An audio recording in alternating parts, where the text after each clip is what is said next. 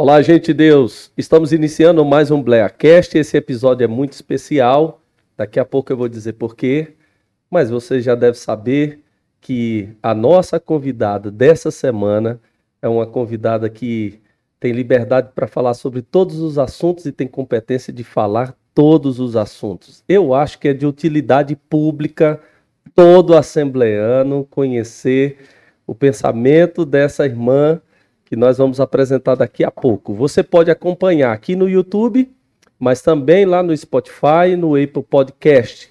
Nós temos os patrocinadores, que é aqui a Faculdade Realiza. Você pode conhecer os cursos da Faculdade Realiza e também a Rádio 7. Eu estou aqui hoje para dizer para você que esse episódio é muito especial também, porque eu estou recebendo aqui o reverendo Haroldo Rosa de Paula. Senhor, pastor Marcos, senhor pastora, senhor, todos os nossos ouvintes. É uma alegria a gente estar todo mundo aqui nessa, nesse momento especial. E vamos que vamos. O negócio aqui vai ser bem. Haroldo, você está bem à vontade aqui? Bastante. Eu quero que você fique Sim. bastante à vontade aqui, porque o Haroldo vai contribuir com aquelas perguntinhas assim, bem tom, tom, tom, tom, especiais. Olha só, gente, eu também estou recebendo, além do Haroldo aqui, a Cíntia. Cíntia, você é muito bem-vinda aqui Obrigada. nesse lugar. Obrigada, olá pessoal. É uma honra estar com vocês e vamos que vamos. Gente, sem demora, vamos apresentar aqui pastora Sara Mendes. Seja muito bem-vinda aqui nesse lugar, pastora. Obrigada, pastor Marcos Sérgio. Que honra, que honra conhecer um projeto tão bacana, tão apropriado, tão necessário para esse tempo. Que honra poder servir junto com vocês e vamos lá, falar sobre tudo aquilo que vocês quiserem saber, pastor reverendo, uma honra conhecer. Cíntia, Cíntia é um presente de Deus para minha vida. Eu falo que foi a melhor coisa que o Osmar fez. Prazer a Cíntia. Obrigada, pastor. Obrigada Eu que agradeço, pastora Sara Mendes. Conte-me um pouco sobre a sua conversão. Pastor, eu sou filha de crente. Quando eu nasci, os meus pais uh, já eram cristãos. E eu tive toda uma infância servindo a igreja local, que era a visão dos meus pais. Né? Meu pai, ele nunca entendeu vida cristã dissociada de serviço cristão. Então eu cresci dentro dessa perspectiva. Muito nova, com nove anos, a, a esposa do pastor, que era quem tocava o órgão na igreja, esse pastor mudou de igreja e a nossa igreja ficou sem a pessoa do órgão. E eu já fazia órgão desde os seis, acredito eu. E eu assumi o órgão, não o teclado. tinha tecladista, tinha ministro de louvor, mas eu fui só para tocar os hinos. Era tipo a Elsa. Era, olha, Elsa, você precisa assistir esse podcast, porque esse foi o maior elogio que eu podia ganhar aqui. Era Muito tipo a Elsa, a maestrina Elsa. Ah, pastor, numa proporção infinitamente, enfim, dentro daquela logística de uma igreja menor. Mas foi muito precioso. Eu comecei ali a entender o que era mordomia cristã. Meu pai fazia isso muito bem, né? junto com a minha mãe, entendendo uh, essa perspectiva de que era para aquilo que a gente nascia, sem esperar nenhuma retribuição, doando o melhor, não o que sobra. Então, desde muito nova, eu comecei a servir na igreja local. E então, uh, eu comecei cuidando depois de adolescentes, de jovens, mas na igreja a qual eu pertencia, na Igreja Presbiteriana do Brasil, tem o que se chama até hoje de classe catecúmenos, que é onde você experiencia, você entende mais da sua fé. E eu fui para essa sala aos 13 anos. É uma sala, é um pré-requisito para o batismo na Igreja Presbiteriana do Brasil. Então eu fiz essa sala aos 14 anos, aos 13 anos, um ano de classe de catecúmenos, todos os domingos de manhã na escola dominical, que é essa sala de preparação para o batismo. Aí então a gente passa por uma sabatina, parecida com essa aqui, mas é com o conselho da igreja. Os presbíteros Sim. da igreja, eles fazem uma entrevista com aqueles candidatos ao batismo. E uma vez, então, aprovados, a, a gente é batizado. Então, eu acredito, quando você me pergunta, uh, quando é que você se converteu? Eu considero, em termos de datas, a minha conversão aos 14 anos, quando eu me batizei. Quando eu, de fato, entendi aquilo que eu estava fazendo e aquilo que eu ia querer fazer o resto da minha vida. E já né? tinha uma noção básica do que eram os fundamentos da fé? Sim. Já. Isso seria, essa classe seria assim, umas noções. Isso. Dentro da Igreja Presbiteriana do Brasil, a gente estuda as bases da reforma, né? Os cinco solas. A gente estuda a Confissão de Fé de Westminster, para entender o que rege a Igreja Presbiteriana. A gente estuda o Estatuto da Igreja Presbiteriana do Brasil e os princípios do cristianismo, acerca de fé, morte e ressurreição de Cristo, enfim, são bases da igreja. Bases da igreja dentro da funcionalidade e da doutrina presbiteriana. Então, a gente lê o cristianismo através da ótica presbiteriana e se compromete a se sujeitar a tudo aquilo que a doutrina presbiteriana traz, em termos de disciplina. Enfim, a gente se compromete com a igreja, né? Eles têm um sistema muito próprio e a gente entende tudo isso nesse um ano de classe de catecúmenos. Funciona assim até hoje, eu acho bem bacana, bem seguro. Né? Você não entra enganado na fé. você entende do que, que você está. Memorizou. Memorizou tudo do Westminster. Pastor, às vezes a minha memória me falha, mas eu tenho algumas coisas ainda muito bem claras. Na verdade, foi uma introdução, mas eu tive mais contato com as confissões de fé de Westminster quando eu fiz o mestrado em teologia, com ênfase em ministério, né? Apesar de mestrado curto, ali a gente entendeu de fato o que, que tinha acontecido ali, né? E, e o que, que isso significava e trazia para a nossa fé em termos práticos. Eu acredito muito nessa visão prática do cristianismo, né? A história da redenção, ela nos proporciona não lições de moral, sabe? É, a perspectiva não é que a Bíblia é um livro de lições de moral. A Bíblia é um livro que conta a história da redenção e ela aponta para Cristo nela toda. Então, eu acredito que a confissão de fé, ela, de uma forma simplista, ela resgata essa ideia, né? Às vezes a gente olha para a Bíblia, a história de José, por exemplo, e aí a gente quer tirar várias lições de moral dali. Ai, José contou o sonho para os irmãos, foi por isso. Não conte para ninguém o que você sonha, porque é ninguém conhece, ninguém estraga. E a gente quer tirar. Enfim, a Bíblia é também esse livro de lições de moral. Mas eu acredito que tudo aponta para Cristo, né? Na, na, história de José, por exemplo, a gente vê essa direção o tempo todo. E o Senhor era com José.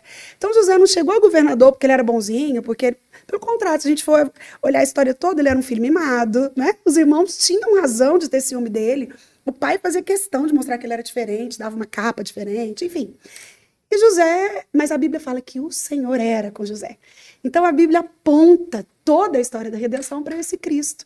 Fantástico. E eu acredito que confissões como a de Westminster foram exatamente esse resgate que uma vez a gente entendendo a função e o papel funcional disso dentro da história da igreja, a gente consegue aplicar o nosso cristianismo prático. Então, saber de cor essas, essas coisas. Eu acredito que o todo ele ainda é muito muito vivo na minha memória e a gente está sempre voltando assim o Célio e eu a gente gosta sempre de, de voltar para a gente não se perder no meio de todas as novidades que aparecem né? acabou de citar o meu amigo Célio e a gente está curioso para saber como vocês se conheceram olha Pastor Haroldo deixa eu te contar Pastor, eu nunca fui uma moça que tinha um sonhão de casar. Eu queria, eu entrei na faculdade muito cedo para fazer psicologia. E cedo mesmo, eu tinha 16 anos. E o meu pai achava o meu curso muito abstrato. Ele falava, esse curso é... E era mesmo, 20 anos atrás. Hoje é lindo, né? Todo mundo vai ao psicólogo, é luxo, né? Não, não, os artistas falam. Mas naquela época era coisa de doido. E era mesmo, né? E meu pai falava, esse curso é abstrato demais. Eu falava, abstrato? Como assim, né? Ele falava abstrato. Se alguém vai ao médico, sai com uma receita, com um pedido de exame. Se alguém vai ao dentista, sai com uma dor, com a cara inchada. Quem vai no psicólogo, sai com o quê? Aí eu pensava, nossa, é mesmo? Sai com nada. Às vezes chorando, né? Mas, enfim, aquilo me foi impulsionador. Eu pensei, eu preciso fazer dar certo a minha profissão. Eu preciso ganhar dinheiro. Na minha concepção, o dinheiro seria o resultado que apresentaria para o meu pai a ideia de que o curso não era tão abstrato quanto ele acreditava. Então, esse foi o meu foco.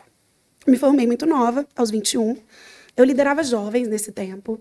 Uh, meus, pela misericórdia de Deus, pela graça dele, eu sempre tive ativa dentro da igreja local. A vida da igreja sempre foi a coisa mais importante para mim. Mas eu me formei aos 21 e Deus foi tão gracioso que eu tinha uma supervisora, que ainda hoje é uma psicóloga muito, muito, muito conhecida, e ela não atendia crianças. E ela falou para mim, Sara, a gente tem uma dificuldade com psicólogos que atendam crianças. Por que você não se especializa nisso? E ela me deu essa direção. Eu fui fazer uma extensão de especialização, que naquela época eram dois anos de cadeira mesmo, né? Não era só um EAD, dois anos de cadeira, e eu fiz em psicopatologia e em psicodiagnóstico da infância e da adolescência. E comecei a atuar. E, pastor, Deus foi tão bom que foi. A minha vida profissional foi. E eu gostava daquilo, eu gostava do meu serviço na igreja. E minha vida estava muito boa. E nessa época, os meus amigos começaram a casar e os casamentos davam errado, e não ia. E eu pensava, ai, Senhor, se o Senhor tiver um marido para mim, bom, eu quero. Se o Senhor não tiver, Deus, me faz uma solteira feliz, que tá tudo certo. Eu só não queria ser solteira emburrada, sabe? Enfim, uh, eu continuei a minha saga de estudos e eu fui fazer um mestrado. Fui para a USP, estudei em São Paulo. Uh, fiquei dois anos lá, entre Goiânia e São Paulo. Atendia consultório lá, atendia consultório aqui. Recebi um convite maravilhoso para ficar lá, no instituto uh, que tinha correlação direta com o meu tema de mestrado. Enfim, não fiquei por uma razão longa. Depois eu, eu, eu conto, se vier o caso. Mas foi quando eu entendi o chamado específico, que é aquilo que eu vivo hoje, né? Então eu voltei para Goiânia, já com mestrado, mas entendendo esse chamado, fui fazer o mestrado em teologia. Porque quando eu entendi que Deus tinha é, essa vida eclesiástica para mim, vamos falar assim, eu pensei, mas como? Para mim era impossível. Eu vim de uma denominação uh, onde a mulher não tem esse cargo eclesiástico. Então eu não achava isso possível. E eu falei, eu vou, saber, eu vou fazer a única coisa que eu sei fazer, e que eu fiz até agora, que é estudar. Então, eu me matriculei no mestrado, fiz uma prova de proficiência, passei. Nesse ponto, meu pastor me empresta para uma outra igreja, que ficava aqui em Aparecida de Goiânia, chamava Ministério de Oração. E eu fui para lá para fazer um trabalho específico com adolescentes. Era, um, era uma galera, foi até na igreja que eu conheci o Osmar, pastor. Ah, ah ó. Oh. Cheguei lá, enfim, o Osmar deve lembrar disso bem. Cheguei lá e fui cuidar de adolescentes e jovens. E era uma igreja que tinha um trabalho social muito bacana. Porque os adolescentes, principalmente, eram muitos menores infratores. Eram meninos com problema com drogas. E eu sempre tive esse direcionamento, né? Esse, enfim, evangelizei no CEPAG muito tempo. E fui para lá para cuidar desses adolescentes. E o trabalho era muito bacana, muito bacana. Até que eu fui fazer um acampamento, pastor Haroldo, com esses adolescentes e jovens. Eram uns 400, mais ou menos. E a gente foi para uma chácara e como eram esses meninos que tinham um monte de, de enfim, de comportamento adverso, eu fiquei com medo. Eu chamei o pastor, falei, pastor, eu tinha montado uma ronda, eu lembro disso como se fosse agora, uma ronda com a minha equipe de apoio, em que 24 horas seria gente vigiando o acampamento. Mas eu ainda estava com medo. Chamei o pastor, falei, pastor, o senhor podia pedir para a polícia vir aqui e passar um medo nesses meninos? Porque a gente está aqui com 400 adolescentes e jovens, do lado de uma cidade, era carnaval. Então eu pensei, se algum desses meninos sai daqui, vai para esse carnaval, foge, e sob a responsabilidade da igreja, a gente vai ter um problema enorme, né? E aí o pastor falou: Não, Sara, tem aqui um, um, policial, ele é inclusive é da nossa igreja. E o pastor me trouxe o Célio. O Célio já estava na igreja há um tempo, mas a gente nunca tinha se visto. A igreja era grande. E o pastor me apresenta o Célio. E a gente se conhece, mas enfim, foi só isso. Mas os meus pais estavam nesse acampamento. E o meu pai, ele foi, passou o susto nos meninos, né? O Célio, meu marido, tem quase dois metros, pastor. Então ele passou um medo real, sabe? Ele passou um medo real. Foi nos, lá. Nos 400 e nos que poderiam Pronto. Todos, né? Todo mundo ficou avisado que o acampamento estava cercado. E ele. É... E meu pai, quando soube que ele era policial. A função dele até hoje é passar medo, Haroldo. amor, você, olha, amor. Graças a Deus, pastor Célio, que você vive para passar medo em quem merece. Ô, Judieira, amor, te amo, viu, amor? Mas o meu pai foi nele, pastor, e falou assim: Você conhece alguém que dá aula de tiro? Eu quero Sim. que os meus filhos aprendam a atirar. Meu pai tem uma coisa, pastor, e às vezes eu vejo essas profecias do meu pai se cumprindo. Assim. E ele fala que um pouco antes da volta de Jesus a gente vai passar um tempo muito, muito, muito difícil, sabe? E isso ele fala desde que eu nasci. E ele falava: olha, você precisa saber atirar. Vocês precisam saber manusear uma arma. Meu pai fala isso há 20 anos. Mas ele só não falava, ele agiu. Aí ele chegou no Célio e falou: Ó, eu quero que os meus filhos aprendam a atirar. Você conhece alguém? Aí o Célio falou: Não, eu sou instrutor de tiro da Polícia Militar. E ele foi dar aula de tiro para mim, para meu irmão e para meu pai. Meu Deus. Enfim, pastor, eu atiro, hein? Nem te conto. Pastor Célio acertou o coração, né? É, tá vendo? Ele mirou, pastor. E foi assim que a gente se conheceu, pastor. Aí a gente ficou amigo, muito amigo, durante um período de um ano. Amigos mesmo, assim. O Célio, ele estava voltando ao evangelho, tinha pouco tempo, ele tinha passado um tempo longe, do Senhor. E ele voltou de cabeça. Então ele começou a servir junto comigo na igreja, ele se envolveu com os trabalhos da igreja, a gente foi, enfim. E aí a gente ficou um ano amigos. No dia, pastor, ele chegou em mim e me chamou para casar. Ele não me chamou para namorar. Falei, a gente pode conversar? E ele sempre muito sério, sério. Aquele homem que não deixava, deixa do que, que ele estava pensando, sério, sempre posicionado. Mas um dia ele falou, vamos conversar? Eu, eu, eu tô te chamando para casar. Eu falei, o quê? Que moço estranho. Mas eu não sei quem é mais estranho. Ele que pediu, eu que aceitei. Depois de aula de tiro, quem vai dizer não? Pastor Haroldo. E a gente namorou, noivou e se casou em quatro meses. Ó, Quatro. mesmo? Foi. Depois desse dia, foram quatro meses. Um mês de namoro, um mês de noivado. Já foi, a gente já entrou planejando o casamento. Aquilo que ele falou foi real. Ele me chamou para casar e a gente entendeu. Eu, essa altura, aos 27, eu tinha 27 anos, ele tinha 31. Então a gente entendia que nós já éramos ah, indivíduos maduros para entender o que, que era um casamento e entender a decisão do amor. E a gente entrou. E quantos anos de já, pastora Doze. Doze Pra anos. glória de Deus. Então, para fazer um recortezinho bacana, que os meninos sempre fazem aqui, eu queria que a senhora dissesse três pilares de um bom relacionamento aí. Comunicação, sem sombra de dúvidas. Primeiro, respeito mútuo. Ah, e acredito eu que espírito de corpo, na perspectiva de se colocar no lugar do outro. Acredito que o casal conseguindo equilibrar essas três coisas, o casamento funciona. Muito bom. E o papel da mulher nesse casamento? Vixe, é todo. É muito ampla essa sua pergunta, Cíntia. Mas eu acredito, é, para fazer um, um recorte aqui, usando as palavras do pastor Marco Sérgio, eu fico com o que a Bíblia diz. No entendimento do papel da mulher dentro do plano de Deus. né? Lá no Éden, Deus olha e fala: não é bom que esse homem esteja sozinho. E ele fala: far-lhe-ei uma auxiliadora. A palavra auxiliadora vem exatamente da palavra auxiliar, alguém que se dispõe, alguém que nutre, alguém que alimenta, e idônea.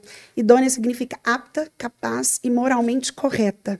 Acredito eu que a mulher que consegue ser uma auxiliadora idônea dentro dessa perspectiva do casamento, ampliando para a coluna de uma sábia que edifica e de uma tola que está destruindo, ela cumpre o papel dentro da instituição que se chama casamento.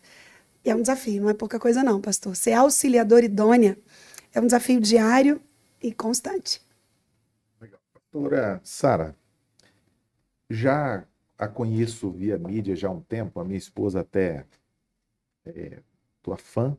Ah, que gracinha! Como é que ela E chama? Stefani, Oi, Stefania, ó. é uma princesa. Então, assim, eu queria que, quando a irmã falou sobre o chamado, eu queria que quem estivesse ouvindo entendesse em relação. A irmã veio de outra denominação. Eu acredito que a irmã tenha noção hoje da projeção nacional que o nome Sara Mendes tem. As mulheres a conhecem. E essa essa ascensão do ministério feminino aconteceu de poucos anos para cá. Como está sendo essa essa inserção, essa aceitação? Porque a irmã inspira muitas mulheres. Muitas, muitas e muitas mulheres. Então, assim, como está sendo essa aceitação? Há lugares, há regiões que não. Aqui mulher não prega. Não, aqui eh, se convidou, é lógico que vai lhe oportunizar. Mas como que a irmã lida com isso hoje? Porque a irmã bem disse que a- na, na denominação que a irmã estava antes, não tinha oportunidade. Só que a Assembleia de Deus foi de pouco tempo para cá que deu essa abertura. Também. Foi pouco tempo para cá. Então as mulheres não tinham muita oportunidade. Mulher era regente, Uhum. cantava ali. Agora, a gente está vendo em nível nacional mulheres ministrando e com autoridade e tal. Tem gente, vocês sabem que tem gente que fala assim, ah, não dá mulher e tal. Mas a gente percebe a autoridade de Deus na vida de vocês, Amém. principalmente na vida da pastora Sara. Eu queria saber como que a irmã lida com isso. Tem noção disso? Pastor, eu- eu- o senhor está falando uma coisa muito, muito verdadeira e muito sensível. Nesse ponto, eu vejo como Deus foi gracioso comigo, me trazendo para a Madureira. A Madureira, dentro do cenário das Assembleias de Deus, é a precursora do Ministério Feminino. Nosso bispo primaz, ele é um visionário. E ele investe nas mulheres. E essa visão, ela se estende pelo Brasil, dentro do Ministério de Madureira. Alguns outros ministérios ainda são fechados. Eu percebo essa dificuldade em alguns lugares. Agora, eu, Sara, é uma visão minha, pastor, é, é por isso que eu sempre viajo com meu marido, sabe? Hum, Eu acredito que a postura Todas as agendas são feitas com. Todas. Na verdade, as- olha, quando ele não pode, a Cíntia vai comigo, ou meu pai vai comigo. Qual que é o meu objetivo? Fugir da aparência do mal. Eu, eu, eu queria muito que fosse só impressão, mas eu, eu temo que seja uma constatação. Que quando eu chego com o meu marido e eu mostro o que eu acredito e o que a Bíblia me respalda, o meu ministério está debaixo da missão dele. Isso é muito claro para mim. Eu só sou pastora e eu não exerço essa função de liderança. Eu só sou pastora porque eu sou casada com um pastor. Eu gosto de lembrar, o meu pastor, o meu marido é muito mais pastor do que eu. Eu tenho esse ministério de ensino da palavra. né? Eu não acho que eu sou só uma pregadora, não. Eu, eu acredito que o Senhor me chamou para o ensino. Esse é o meu ministério. Né? Se a gente for olhar para a lista dos ministérios bíblicos, seria o de mestre. É o que eu amo fazer.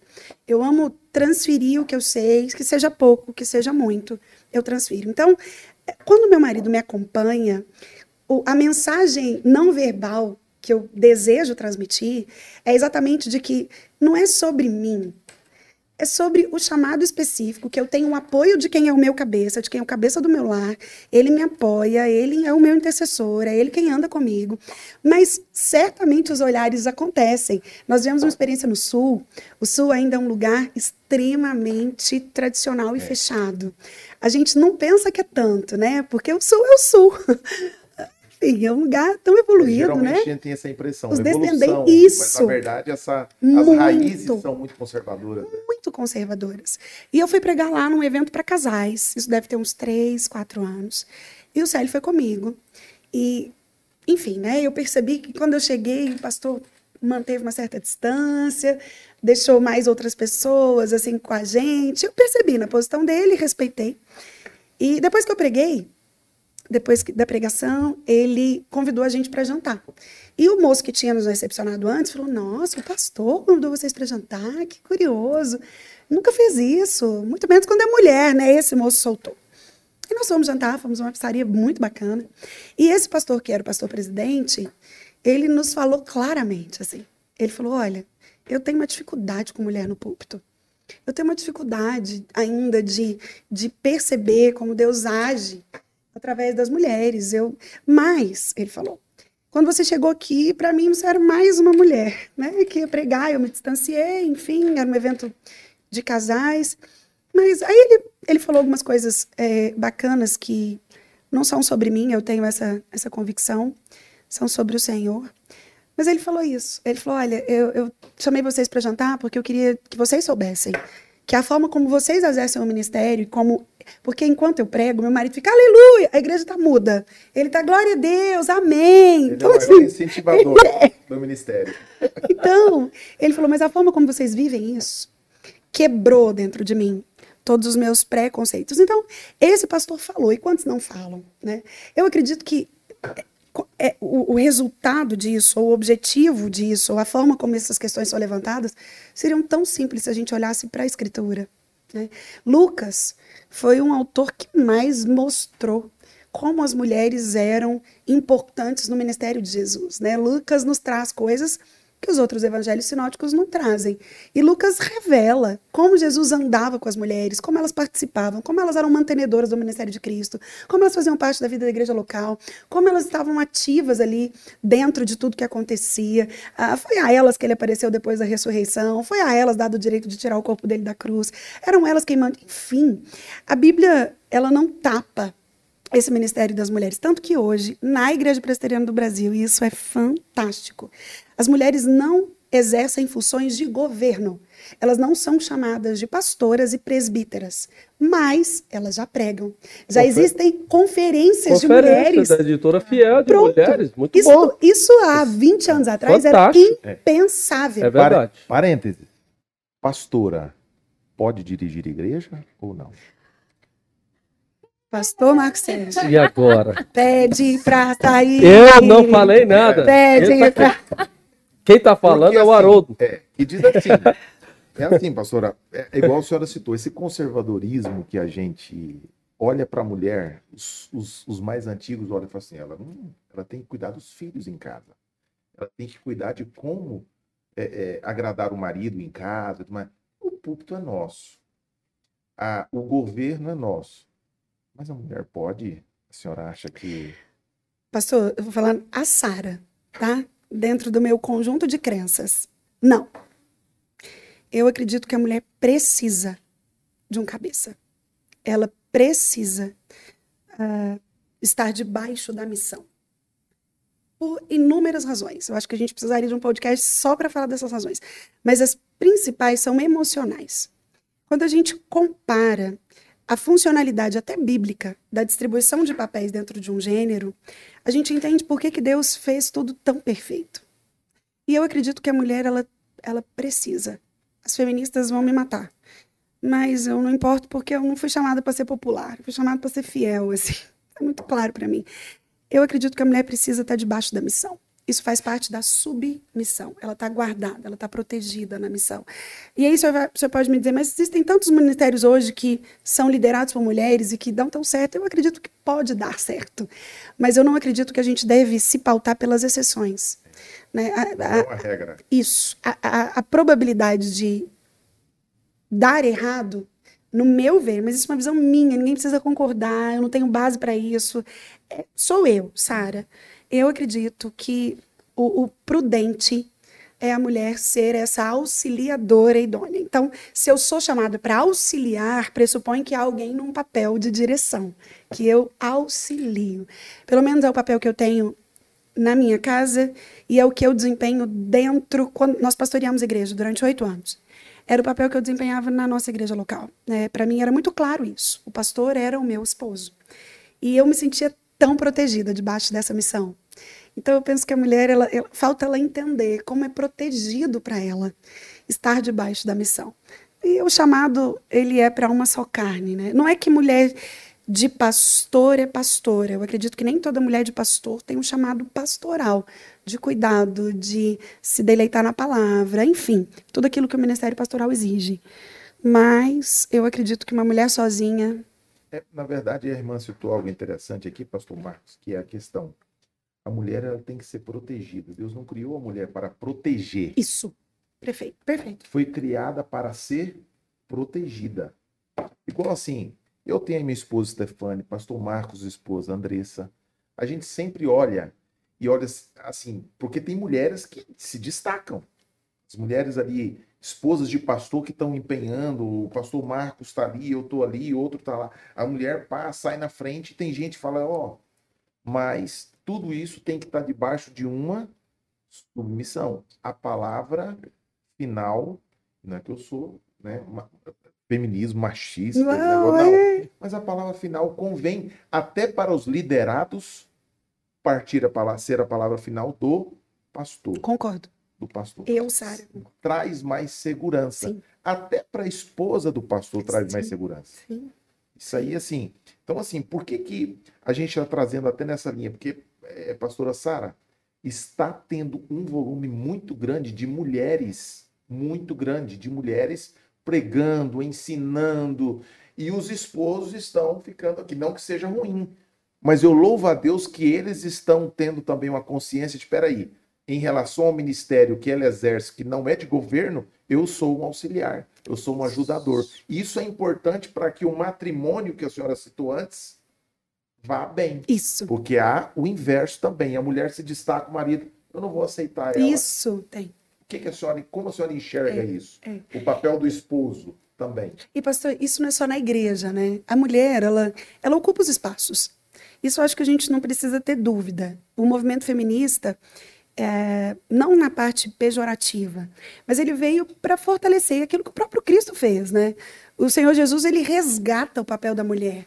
que foi deformado por ocasião da queda. Né? Deus fez os papéis distintos, apesar de uma igualdade uh, de importância, mas tudo aquilo que a queda deforma, isso também é deformado. Mas Jesus vem e resgata esse papel da mulher. Jesus foi o maior revolucionário feminista que já existiu. Né? Ele andava como, enfim, aquilo que a gente já falou aqui. Mas o, o que, que eu vejo dentro cenário? A mulher ela vai ocupar os espaços. Se a gente olhar para os números, eles, eles falam por si só. 70% das cadeiras nas universidades de medicina são ocupadas por mulheres. Dos 100 maiores céus do Brasil hoje, que governam as maiores empresas, 20 já são mulheres. Isso é um número exorbitante. Empresas como Nubank tem na sua presidência uma mulher. Até pouco tempo, a gente tinha uh, uma presidenta da República, né? a principal cadeira da nação sendo ocupada por mulheres. Então, eu acredito que a igreja, isso que a gente está vendo na igreja hoje, é, é, somente um desdobramento dessa realidade social. A sociedade está tendo que. E, e, a mulher, ela tem essa diferença uh, porque ela não se acomoda, ela vai. Ela quer sempre um pouco mais. Isso é da mulher, é do gênero. O homem, ele tem naturalmente uma tendência a ficar numa zona de conforto. A mulher não ela vai. Então, eu penso que esse movimento feminino hoje, dentro das igrejas, movimento feminino, feminino, não feminista, desse crescimento de mulheres ensinando, orando, apacentando, cuidando, gerando, é, é, é exatamente essa perspectiva de uma mulher que consegue, que exerce, que também é forte, que também pode, que também se capacita. E eu, eu percebo com admiração esses homens que conseguem é, respeitar e ser essa âncora, não, não essa âncora, esse impulsionador, né? Esse homem que fala, vai, eu tô aqui, vai que eu tô com você, vai que o seu brilho é o meu. Porque, pastor, o casamento é um time. Eu acho que a visão que, sobre o casamento que ela vai sendo deformada e aí fica parecendo que um precisa ser mais forte. Mas o casamento é um time, ele é uma sociedade. E num time, ou todo mundo ganha, ou todo mundo perde, assim como numa sociedade. Então, para mim, isso é muito claro. Eu casei com o Célio e não contra ele. Então, tudo que eu penso é com ele, não é contra ele. E ele tem essa mesma perspectiva. Então, se Deus tem abençoado o meu ministério agora, e, e eu, não, eu não relaciono bênção à quantidade de agendas e à quantidade de seguidores eu aprendi desde muito cedo, vivi na proporção do chamado que Deus tem para mim. Né? Então, eu vivo hoje na proporção que Ele tem. Se vai crescer, se não vai, é com o Senhor. Então, dentro dessa proporção, ah, é, o entendimento que é um tempo. Para mim é muito claro. Tudo é tempo. A itinerância ela tem um tempo determinado. Ninguém consegue viver o tempo todo dessa itinerância. Então, vai chegar um momento em que ele vai precisar muito mais de mim do que eu dele. Isso é casamento. Então, acredito que casais que entendem o casamento dentro dessa dinâmica de um com o outro e não um contra o outro, que o casamento é sociedade, é time, independente do que o outro está vivendo, eu tô com ele e eu tô para ele. Né? Então, acredito que a gente vive a leveza desse relacionamento que o Senhor nos deu para viver, que se chama casamento, dentro dessa perspectiva. E isso é trazido para todas as áreas da vida, independente uh, da profissão, independente do ministério. Eu acredito que o olhar é o mesmo. Agora, se o pensamento é de um contra o outro, aí a visão é de disputa. A divisão, ah, se ela está indo e eu estou aqui, ninguém me nota. Ai, aí a gente deforma a relação. Já aconteceu alguma coisa assim que. ah eu não queria estar aqui. Como a, um detalhe não chegou lá e foi aquele tratamento que você não queria. Ai, aconteceu. Conta alguma coisa pra gente. Pastor, aconteceu. Suas fãs e seus fãs. Fala ah. isso. Fala isso. Nossa, aconteceu uma vez numa igreja no Pará. Ai. Foi a única vez que eu me lembro que eu pensei, eu vou contar exatamente como aconteceu. Eu ia pregar em duas cidades no mesmo dia. E o pessoal da igreja, do evento da noite, é, não chegou para me buscar no horário combinado. E eu estava lá no horário combinado. Eu já tinha terminado de pregar, eu estava bem plena esperando. E eles não chegaram. E a, a equipe que eles mandaram buscar não chegaram. Enfim, no horário certo. E eram quatro horas de carro até a próxima cidade. Então era longe. E eles atrasaram duas horas. E essas duas horas fizeram com que a nossa chegada lá se tornasse inviável dentro daquele projeto. Eu ia pegar nessa noite e no outro dia pela manhã. Enfim, quando esse pessoal chegou, o responsável pelo evento me ligou e falou comigo assim: Olha, pastora, a senhora vai vir, mas não vai pregar hoje, porque atrasou demais. E, e eu falei, irmão, olha, o jeito que, que vocês fizerem, para mim tá bom, eu tô pronta aqui. Eu tô pronta há duas horas, aliás. E, mas enfim, vamos. E foi. Aquele foi um dos dias que eu penso, pastor, assim, se o meu marido não tivesse comigo. Não. Porque aí a gente foi para uma cidadezinha, e era uma cidadezinha muito pequenininha. E os dois que foram nos buscar, eles não deram uma palavra com a gente. Mudo. Assim, foram quatro horas mudos. Um tratamento hostil. Não é que a gente quer ser servido, é muito longe disso. Mas é, é um diálogo, uma conversa. Oi, e aí, o tempo? Minha chuva. E vocês estão com sede? Vocês querem Logo com a desistir? cara que não gosta de Receptividade, conversar né? nem um É, pouquinho, né? logo- mas, mas um tratamento, existe uma. Eles queriam demonstrar algo pra gente. Isso ficou claro pra mim, né? Enfim. Chegamos na cidade a tempo do evento. Dava ainda tempo. Mas eu não fui. E aí eles, esse rapaz que foi nos levar, falou: olha, é, deixou a gente assim, desembarcou a gente no hotel. Não falou nada sobre comida, onde comer. E era uma cidade muito pequena. Então a gente chegou no hotel e aí, tem, tem restaurante? Não, não tem. Então eu lembro que o Célio e eu saímos, né? E, e nesse dia eu falei, poxa, porque pra mim é o que pega. Eu pensei, caramba, eu tô aqui, do outro lado do Brasil, deixei os meus três filhos em casa. Isso pega pra mim demais. Falei, deixei os meus três filhos em casa pra ser tratada com. Tipo assim, é menos que nada. Eu não sei explicar. É, é hostil, é um tratamento hostil. Mas eu falei, Deus, me dá graça, me faz entender que o Senhor nunca erra, que tudo no Senhor tem um propósito. O Senhor tem um propósito comigo aqui. Aí eles me ligaram mais tarde, falaram: amanhã você vai pregar duas horas. Eu falei, Amém. Eu, eu entendi, né? Que eles queriam, tipo, fazer valer a oferta. Você vai pregar duas horas amanhã e a gente passa para te pegar às oito horas da manhã. Ok.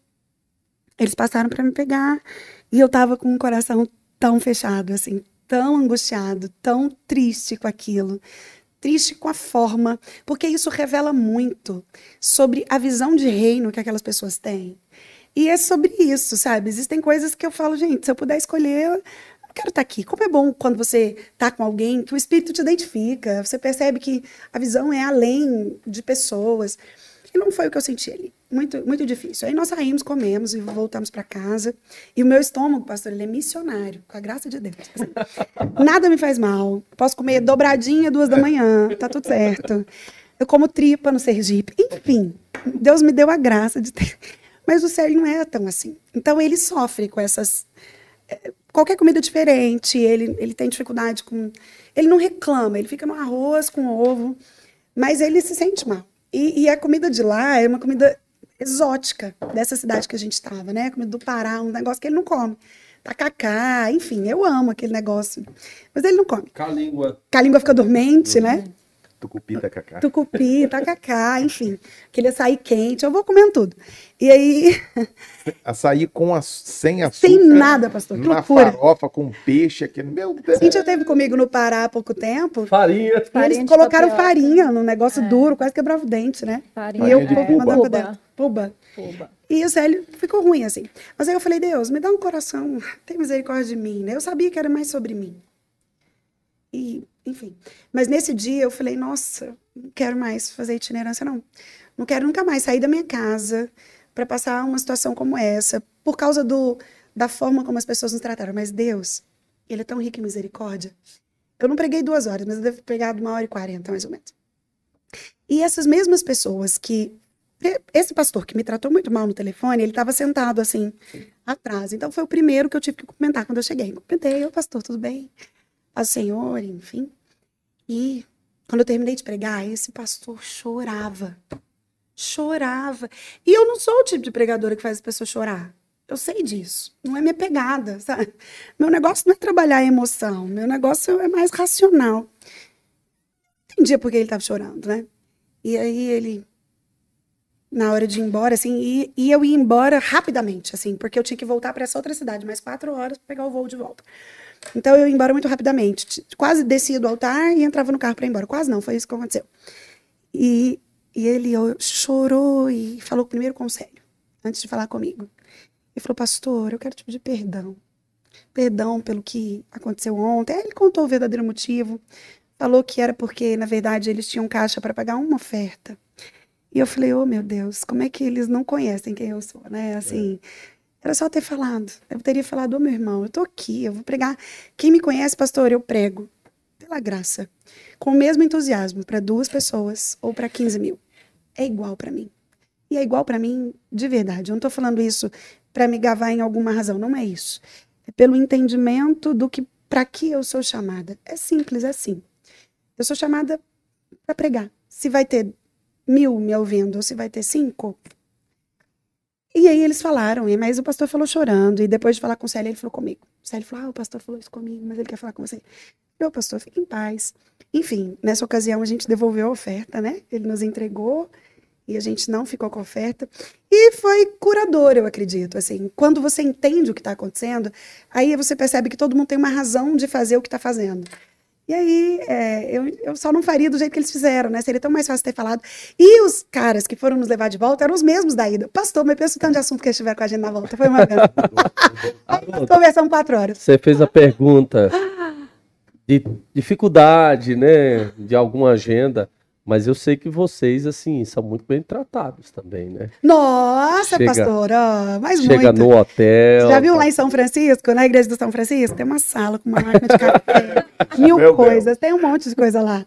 Pastor, não, essa é a exceção. Tanto que eu tive que lembrar bem aqui na minha mente para me lembrar disso, assim. A maioria É, nossa, trata muito bem. é muita graça, é muita honra, é, é- é favor mesmo. Eu vejo como favor. É, a gente até fala no meio da itinerância que tem coisas que são para milionário e para missionário, sabe? Às vezes eu vejo numa cena que eu falo, caramba, isso aqui é para milionário, né? E eu sou missionária. Então a gente chega, Cê- Cíntia foi numa agenda comigo em Cuiabá, Ó, Nossa. e a gente Fiquei lá chegou... 12 anos. É, pastor, que povo que eu amo, povo querido de Cuiabá, muito querido. Aquela E essa igreja- Costela de pacu, costela de pacu. Essa igreja, pastor, chegamos no- no- do, do aeroporto cansados, assim, foram levar a gente no Coco Bambu para comer aqueles camarões Ó. enormes. Falei, milionário, né? Ou missionário. Fresquinho, bem fresquinho o Fresco, lugar. Cuiabá. Mas o povo de lá é tão querido, é, É, tão hospitaleiro, é tão maravilhoso. E à noite levaram a gente assim. Aí eu falei, Cíntia, tá vendo? É dura a vida do obreiro, né? Como sofrem os obreiros do Senhor. Mas a regra é, é, é muita graça, é muita honra. As pessoas são muito gentis, são generosas. São, é muito além do que aquilo que a gente de fato merece, né? Enquanto ser humano. Isso aí foi, essa, foi a única cena que eu me lembre, essa, essa que a gente viveu no Pará, mas que também eu voltei com o coração totalmente limpo, porque consertou lá mesmo. Eu achei que a forma como as coisas se resolveram, o que aconteceu no Pará ficou no Pará. Tipo Las Vegas. E, e, pastor, assim, prego ou trabalho? Trabalho ou prego? Como é essa agenda de, de, de, eh, do, do- do- Consultório. do consultório? Não tem que ir para lá, para cá, mãe. E aí, o, o pastor Célio, Sara, hoje eu quero aquele prato legal, aquela comida que você sabe fazer. e você, poxa, eu tenho que preparar a mensagem. Como, como concilia isso? Porque a agenda de Sara Mendes. meu irmão, Lembrando que são três filhos. né? Três filhos. Pastor, eu, eu, eu acho que se eu falasse que existe alguma fórmula, seria mentira. Eu, eu tenho dificuldade com essas fórmulas prontas. Eu diria que é graça. O que que eu, Sara, tento fazer? É, sobre pregações, né? Eu tenho uma rotina de estudos. Então, independente se eu estou pregando, se eu não estou, eu estou estudando. Independente disso. Então, a única hora que eu tenho para fazer isso é antes das crianças acordarem. Eu não tenho outro horário. Porque pela manhã eu sou 100% mãe. Eu não faço outra coisa. Enfim, se alguém me ligar, vai falar que eu não atendo celular, que eu não vejo. Porque são três crianças, né? E, e com uma infância que está passando muito rápido. Ana Luísa tem 11, Leonora 9 e o Paulo Pedro tem 5. Nossa. É. Então, são, eles, eles me solicitam muito, eles precisam muito de mim. E, e eu tenho consciência de que se eu falhar com eles, eu falei em tudo. Isso para mim é muito, muito claro. Então, eu me organizo assim. Eu estou sempre estudando, sempre. Então, eu acordo bem antes deles, eles acordam por volta de oito. Ano que vem vai mudar um pouco, né? Eu vou ter que mudar minha logística também, porque eles vão estudar de manhã. Eles estudam à tarde até esse ano. Então, eu acordo bem cedo e tenho o meu tempo de estudo. Duas horas, onde eu estudo mesmo. Estudo algum material, leio, ah, preparo o sermão. ah, enfim, eu faço isso. Aí, pela manhã, da hora que eles acordam até a hora que eu deixo eles na escola, é o meu modo mãe ligado, assim, 100% mãe. Eu tô para eles. Ensino tarefa, busco nas atividades extras, pastoreio, isso. Durante a tarde, eu voltei agora, tem cinco, Seis meses. seis meses, para o consultório. Fiz uma janela de oito anos sem atender. Eu tinha parado de atender quando a minha filha mais velha nasceu, porque eu queria repetir o que a minha mãe fez conosco. Quando meu irmão, quando eu nasci, minha mãe parou de trabalhar e ela era concursada do banco, ela fazia faculdade de direito. E o meu pai e ela entraram num acordo. Meu pai conta que ele chegou para ela e falou: "Eu preciso ter paz para trabalhar. E para ter paz, eu vou ter se você estiver em casa com as crianças". E eles entraram num acordo. E minha mãe com muito bom coração. Ela parou de trabalhar. E foi um pres... Hoje eu olhando, assim, eu vejo como era precioso a minha mãe ali. Minha mãe é estrategista. Minha mãe, ela evangelizava com ação. Ela nunca deixava a gente ir para casa dos outros, mas tudo era na nossa casa. Então ela estava ligada, ela sabia quem era o amigo, o que ele falava, como ele pensava. E os meus pais se organizaram assim. E a minha mãe só voltou a trabalhar quando o meu irmão se formou. Meu irmão é mais novo que eu. E quando ele se formou, ele também se formou muito novo, ela voltou a trabalhar. E hoje, isso já tem, quer dizer, meu irmão se formou aos 21, tá com 37, já tem 16 anos. Ela voltou a trabalhar com meu pai, ativa, e, tipo, não perdeu tempo, ela ganhou, né? E eu quis repetir isso. Eu conversei com o Célio, falei, amor, quando eu tava grávida, né, da primeira, que eu queria muito ah, não trabalhar. Eu queria ser mãe, porque nessa época nós pastoreávamos igreja. Então já tinha o ofício da igreja, que era, ah, enfim, é muito ativo, né? A gente tinha muitas coisas para fazer ali. Então é, eu queria ficar mãe e eu fiquei esse tempo. Só que por ocasião da pandemia e da minha caixinha de perguntas do Instagram, porque eu, eu tenho, eu comecei a fazer esse negócio de caixinha há muito pouco tempo. Eu sou zero virtual, assim, analfabeta real. Tem dia que eu tenho que ligar pra Cintia e falar assim, Cintia, como, como é que faz um. Mas é nada mesmo, eu sei. Não é exagero, não, não sei mesmo. O Osmar vive falando, ele fica. Eu, eu falo, ele não acredita, e quando ele vê que eu não sei, ele fica chocado. Porque eu não sei mesmo. É, então, eu, à tarde, eu. Nas caixinhas, eu percebi que eu ficava 40 minutos respondendo uma pergunta. Escrevendo, assim, que eu escrevo textos enormes. Por zelo com a pessoa que me perguntou. Eu falava, gente, se a pessoa veio aqui, ela me perguntou, eu tenho consideração com ela, né? Ela tá acreditando no que eu vou responder. Então eu ficava 40 minutos respondendo uma caixinha. Um dia uma amiga minha virou para mim e falou assim: Sara, você já parou para pensar que o que você faz na caixinha é uma sessão de, de terapia? Eu falei, caramba, é mesmo? Uma sessão. Falei, por que você não volta pro consultório? Enfim, volta, você vai ajudar. E ela plantou essa semente. E pasmem você, pastor, eu nunca tinha fechado meu consultório. Meu consultório ficou, a estrutura dele, ficou Uhum. durante nove anos fechado, lá.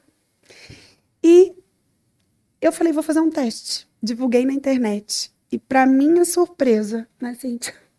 Teve uma demanda enorme. Aí eu falei pra Cintia desde o início, falei, gente, eu vou pôr limite nisso, porque eu acredito nisso. Eu não acredito em fórmula, eu acredito que funciona pra mim. Pra mim era muito claro que eu ia ter tempo pra atender no momento que os meus filhos estivessem na escola, que é o que eu faço hoje. Eles entram uma e dez, eu começo o consultório uma e meia, termino às 17h30, saio e busco eles. E aí eu volto ao ofício de mãe. À noite a gente está sempre juntos. Eu os levo para onde eu vou e aos finais de semana eu faço agenda. Também com limites. Para mim, é, eu não saio de casa para ficar mais de três dias, jamais. Eu, eu tenho entendimento. Porque quando o homem sai, pastor, até nisso é mais fácil. Quando o homem sai, a casa continua. Mas quando é a mulher que sai, vira um nó a casa. Então, eu tenho esse, esse cuidado. Os meus filhos estão numa fase assim. Então, eu, eu tento me organizar dessa forma. Fazer com que eles percebam e entendam as necessidades que eu também tenho, essa ideia da pregação como um trabalho, e a gente vai. Aproveitando o assunto, qual que é a dica que a senhora dá sobre criação de filhos? Já que tá... A Cíntia faz umas perguntas tão plurais uma vez. É, bem aberta, sim, ó. Ai, e- e-. Pode escrever um livro. parecendo que é tão simples. Vocês aprendeu? Tem neném por aí? É, me- oh, aleluia, sério? Tem. Não sei ainda, mas estão tentando, né? Na fase boa dos treinos. Na seara e na vinha do Senhor. Filhos, uau! Ah, eu acredito que hoje, no- na idade que os meus filhos estão, eu tenho um objetivo, pastor. Eu já tive vários. Eu já quis muito, assim, inculcar nas minhas filhas para elas serem médicas. Enfim, eu já passei por tantas situações. Hoje eu tenho uma única prioridade, única. Eu quero que os meus filhos sejam crentes, sabe? O que eles vão fazer para ganhar dinheiro, a profissão que eles vão desenvolver, se eles vão ser bem-sucedidos ou não. Isso para mim hoje não importa. Eu entendi o meu lugar como mentora e discipuladora desses três filhos que eu adotei. Eles são do Senhor, eles não são meus. Então, hoje, a criação dos filhos, para mim, ela tem essa única direção. E é óbvio, a gente aprende todos os dias. Quando nasce um filho, nasce uma mãe. E a cada filho nasce uma outra mãe, porque cada filho exige de nós. Eu, eu penso que situações e desdobramentos distintos, cada filho é um filho. Então, eu, hoje, se eu pudesse resumir criação de filhos em, em uma sentença, seria essa. Eu, eu sinto desafiada e o meu maior objetivo é criar filhos para o Senhor. O que eles vão fazer depois disso? Se uma das suas filhas começasse a estudar e conhecer o feminismo e começasse a ficar encantada, o que que a mamãe ia dizer para ela? Pastor, eu penso que somente aquilo que nos é possível fazer. É, mostrar as motivações por trás daquilo que ela está querendo conhecer e apresentar a inerrância e a infalibilidade das escrituras.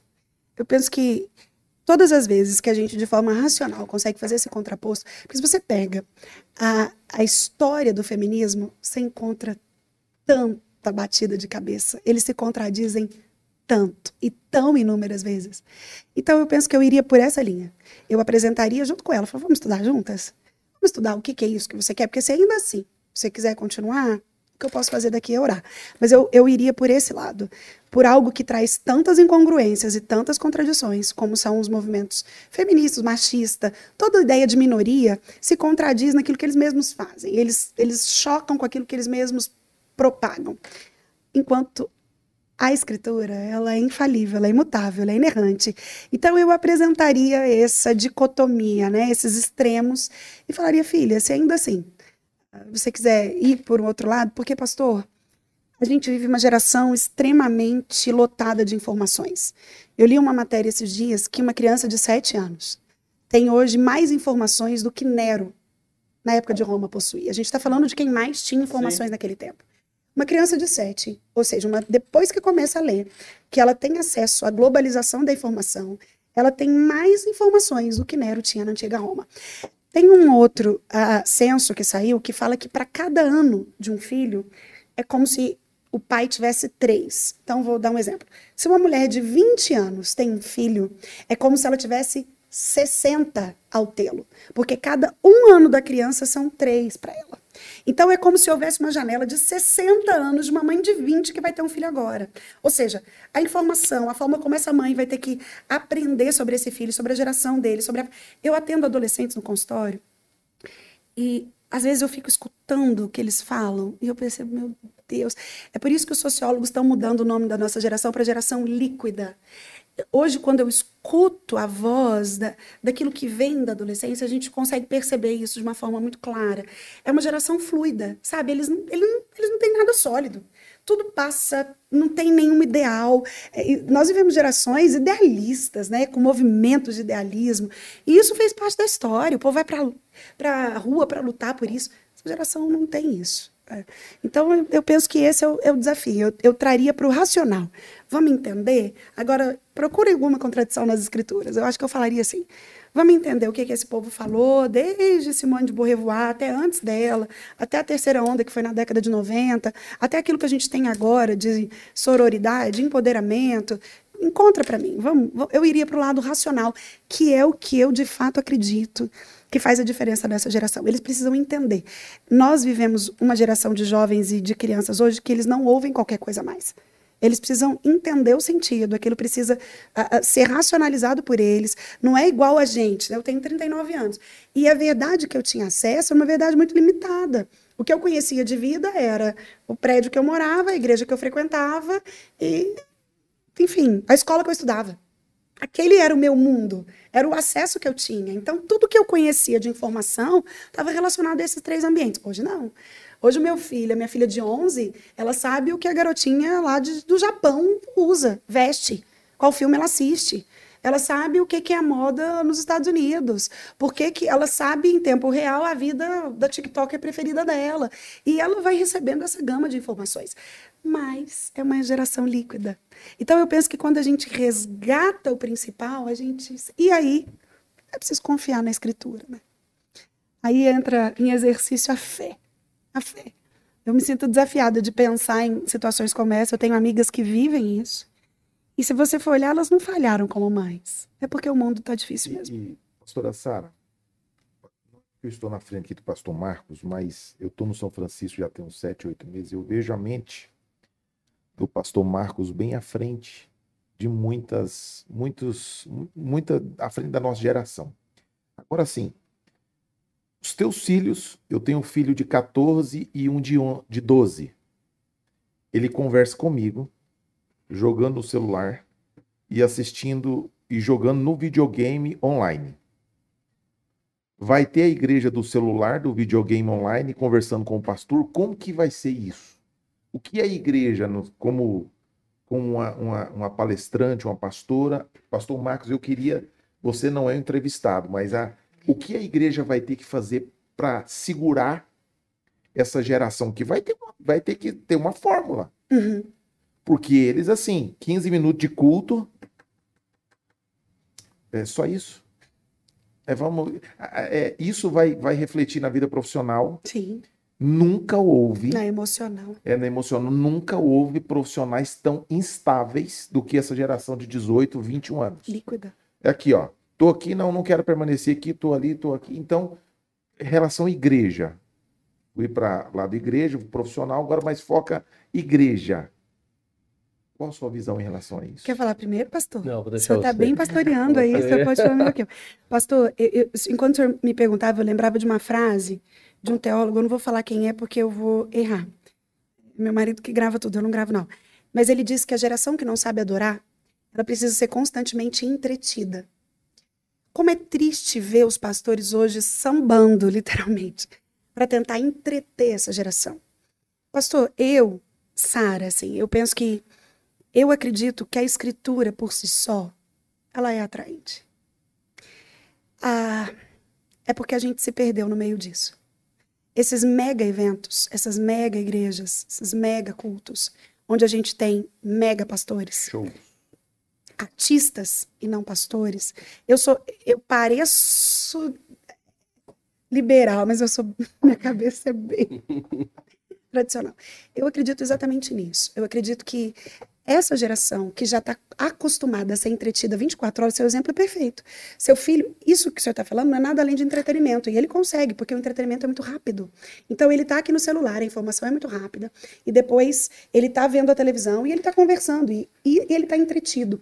Só que o problema é que essa geração já não se impressiona com nada. Sabe aquilo que nos impressionava? A gente era tão restrito que você olhava um show, você falava, meu Deus, olha aquela luz, olha aquele som, olha o som desse microfone. Circo. Nós fomos cinco, Que tem gente que nunca foi. Pastor, 18 anos foi pro circo. hoje essa geração não se impressiona. Tudo para eles é muito normal. O que que eu acredito?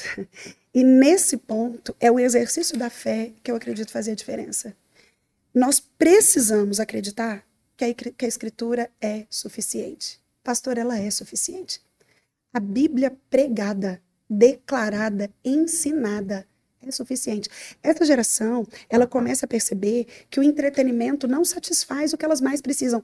Esse é o momento da igreja entender o seu lugar. É por isso que a igreja, ela é esse lugar onde se equipam os crentes. A ideia é que a igreja é uma formadora de opinião, eu transfiro. É por isso que o lugar do pastor é tão importante quando, quando eu olho para a minha visão. Esse, ele é esse mentor, é quem está com um cajado para direcionar, para ensinar e para pregar a palavra. A palavra. a palavra por si só é poderosa, ela é viva. A gente perdeu essa, essa fé de que a palavra faz o trabalho dela por si só, se ela é pregada. Se uma palavra despida de emocional, de frase de efeito, despida daquilo que eu sou, do meu testemunho de vida pessoal, se eu prego a palavra, pastor, ela vai fazer a função dela. Charles Randall Spurgeon diz que a, a palavra de Deus é como um leão faminto. Ela não precisa de estímulos para cumprir sua natureza. Ou seja, se você solta um leão com fome, ele vai comer. Se você prega a palavra, ela vai fazer o que tem que ser feito. Então eu acredito que essa geração que eu acabei de dizer que não ouve qualquer coisa, ela vai se perdendo porque a igreja está preocupada em entreter. Aí eu preciso escurecer parede, eu preciso colocar um monte de luzes, eu preciso chamar o cantor tal, eu preciso fazer malabarismo. Mas ele não se impressiona. E ele não tem vontade de voltar, porque entretenimento por entretenimento, o mundo faz muito melhor que a gente. Agora, se a palavra é pregada, pastor, ela vai alcançar. Eu acredito que, e eu tenho esperança, de que hoje as nossas igrejas elas percebam que a nossa geração é a geração de voltar à palavra. Não há outra esperança. A gente precisa acreditar na mentoria, no discipulado, no ensino, não nessa ideia de que ai, a gente precisa fazer algo para entreter os jovens. O que alimenta o jovem, o que faz o jovem permanecer, o que faz ele se sentir. O rebanho precisa de comida. O culto é esse lugar. Por que, que às vezes a gente vai ao culto e tem a impressão de que foi mais um culto? Porque não foi feita a função do culto. O culto eclesiástico, ele existe para cumprir um papel, que é equipar os crentes. Então, se o culto cumpre o papel, a comida ali. E o rebanho é alimentado. Se o seu filho de 14. A minha filha de 11, de 9, nem é de 11, é de 9, menor. Pastor, ela sabe exatamente o dia que ela comeu, o dia que ela não comeu no culto. Tem culto que ela sai e fala: Nossa, mamãe, hoje o culto só teve música, hein? Nossa, essa palavra foi desse tamanho, nem, nem falou nada comigo. Por quê? Porque ela tem, ela, na medida do possível, ela conhece a palavra, né? Então ela sabe o que esperar. E ela sabe a diferença quando um pastor prega a palavra, porque ela come.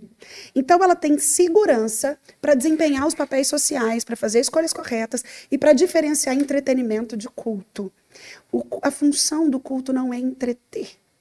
A função do culto é alimentar. Então eu acredito que a gente não precisa. É, é, Mood falou que os homens buscam melhores métodos, enquanto Deus busca melhores homens. Porque Deus não unge métodos, Deus unge homens. Então a gente precisa ter essa perspectiva e acreditar nisso. Não é o método, é a pessoa. É a noção que a pessoa tem daquilo que o culto é. E aí o nosso jovem vai ser alcançado. Pastor, porque ele sabe diferenciar. A luz e a treva é sempre muito diferente. O bem e o mal é sempre muito claro. E a Bíblia é bem pregada. A Bíblia não é bem pregada, ela é pregada. Ela vai fazer por si só. Eu, eu, eu acredito nisso. Eu acredito com toda a minha fé, com todo o meu coração, que o que a, a igreja, adolescente, criança, jovem precisa é de ouvir a palavra. A gente não precisa inventar muito. Em vez de contribuir com a resposta aqui, que já para mim já respondeu, eu vou fazer outra pergunta, porque eu sou aracajuano, sergipano. E normalmente os nordestinos são conhecidos assim, tem uma fama, uma má fama, ah, que é violento, agressivo, né? Olha, o paraibano ali, ele cuidado com ele. Mas quando eu estava lá no Nordeste, eu tenho a minha família lá no Nordeste, eu, a referência minha de gentileza é o meu avô, que cresceu naquela situação de que muita gente falava. Levantava cedo, fazia o cuscuz, fazia uma carne, fazia o café, deixava pronto. Quando a minha, minha avó levantava, minha avó Leonor, nunca via minha avó Leonor fazer um café da manhã. Ele fazia o café da manhã, deixava pronto quando a minha avó levantava, estava tudo pronto na mesa. E convidava todo mundo e participava. Quando eu vim do Nordeste para cá, eu comecei a ver que aonde a gente mora, que é aqui em Goiás, quem está assistindo que não é daqui, os índices de violência doméstica em Goiás é enorme. É, nós temos duas varas em defesa da mulher, da violência contra a mulher. Eu queria ver como é que você vê esse aumento de violência, agressão verbal, física, essa opressão. E por que que existe tantos homens? Qual é o diagnóstico que a senhora dá assim? Por que que existe um número grande? Eu acho que aqui Goiânia parece que é a quinta capital no mundo que tem mais violência doméstica. Então eu queria uma opinião da senhora sobre isso. Uau, esse assunto é tão sensível, né? E é tão é? necessário também. Pastor, porque quando a gente lê os números de agressão contra a mulher, a gente tem a ideia que está lendo os números de juro sobre juro. Tanto que é assustador. Aqui no estado de Goiás, eu acredito que um pouco, um pouco. Porque eu não acredito que nessa geração da informação que a gente está, a gente não encontra justificativa para isso. Não, não consegue justificar as coisas de forma simplista, porque não justifica uma repetição de um erro que eu já conheço. Ah, mas eu, eu percebo que aqui em Goiás ainda tem muito aspecto cultural. Sabe o que o senhor falou do nordestino? Goiás foi uma terra do coronelismo, né? Durante muito tempo, governada por coronéis. Então, homens muito fortes, que mandavam matar por qualquer coisa, que resolviam tudo na bala, né? Que, que tinham esse aspecto. E Goiânia... é- O senhor chegou aqui em Goiânia há quanto, há quanto tempo? 2000. 2000. Então, o senhor tem 21 anos de 21 Goiânia, anos né? aqui. eu percebo, o senhor conhece hoje uma Goiânia diferente demais. A Goiânia da minha infância, a Goiânia de 30 anos atrás, Goiânia, não só em aspecto estrutural, mas em aspecto relacional. Era uma Goiânia pequena, a gente era um interior grande, sabe? Se você conversasse um pouquinho com alguém, você conhecia alguém, conhecia alguém, todo mundo meio que se conhecia. Por quê?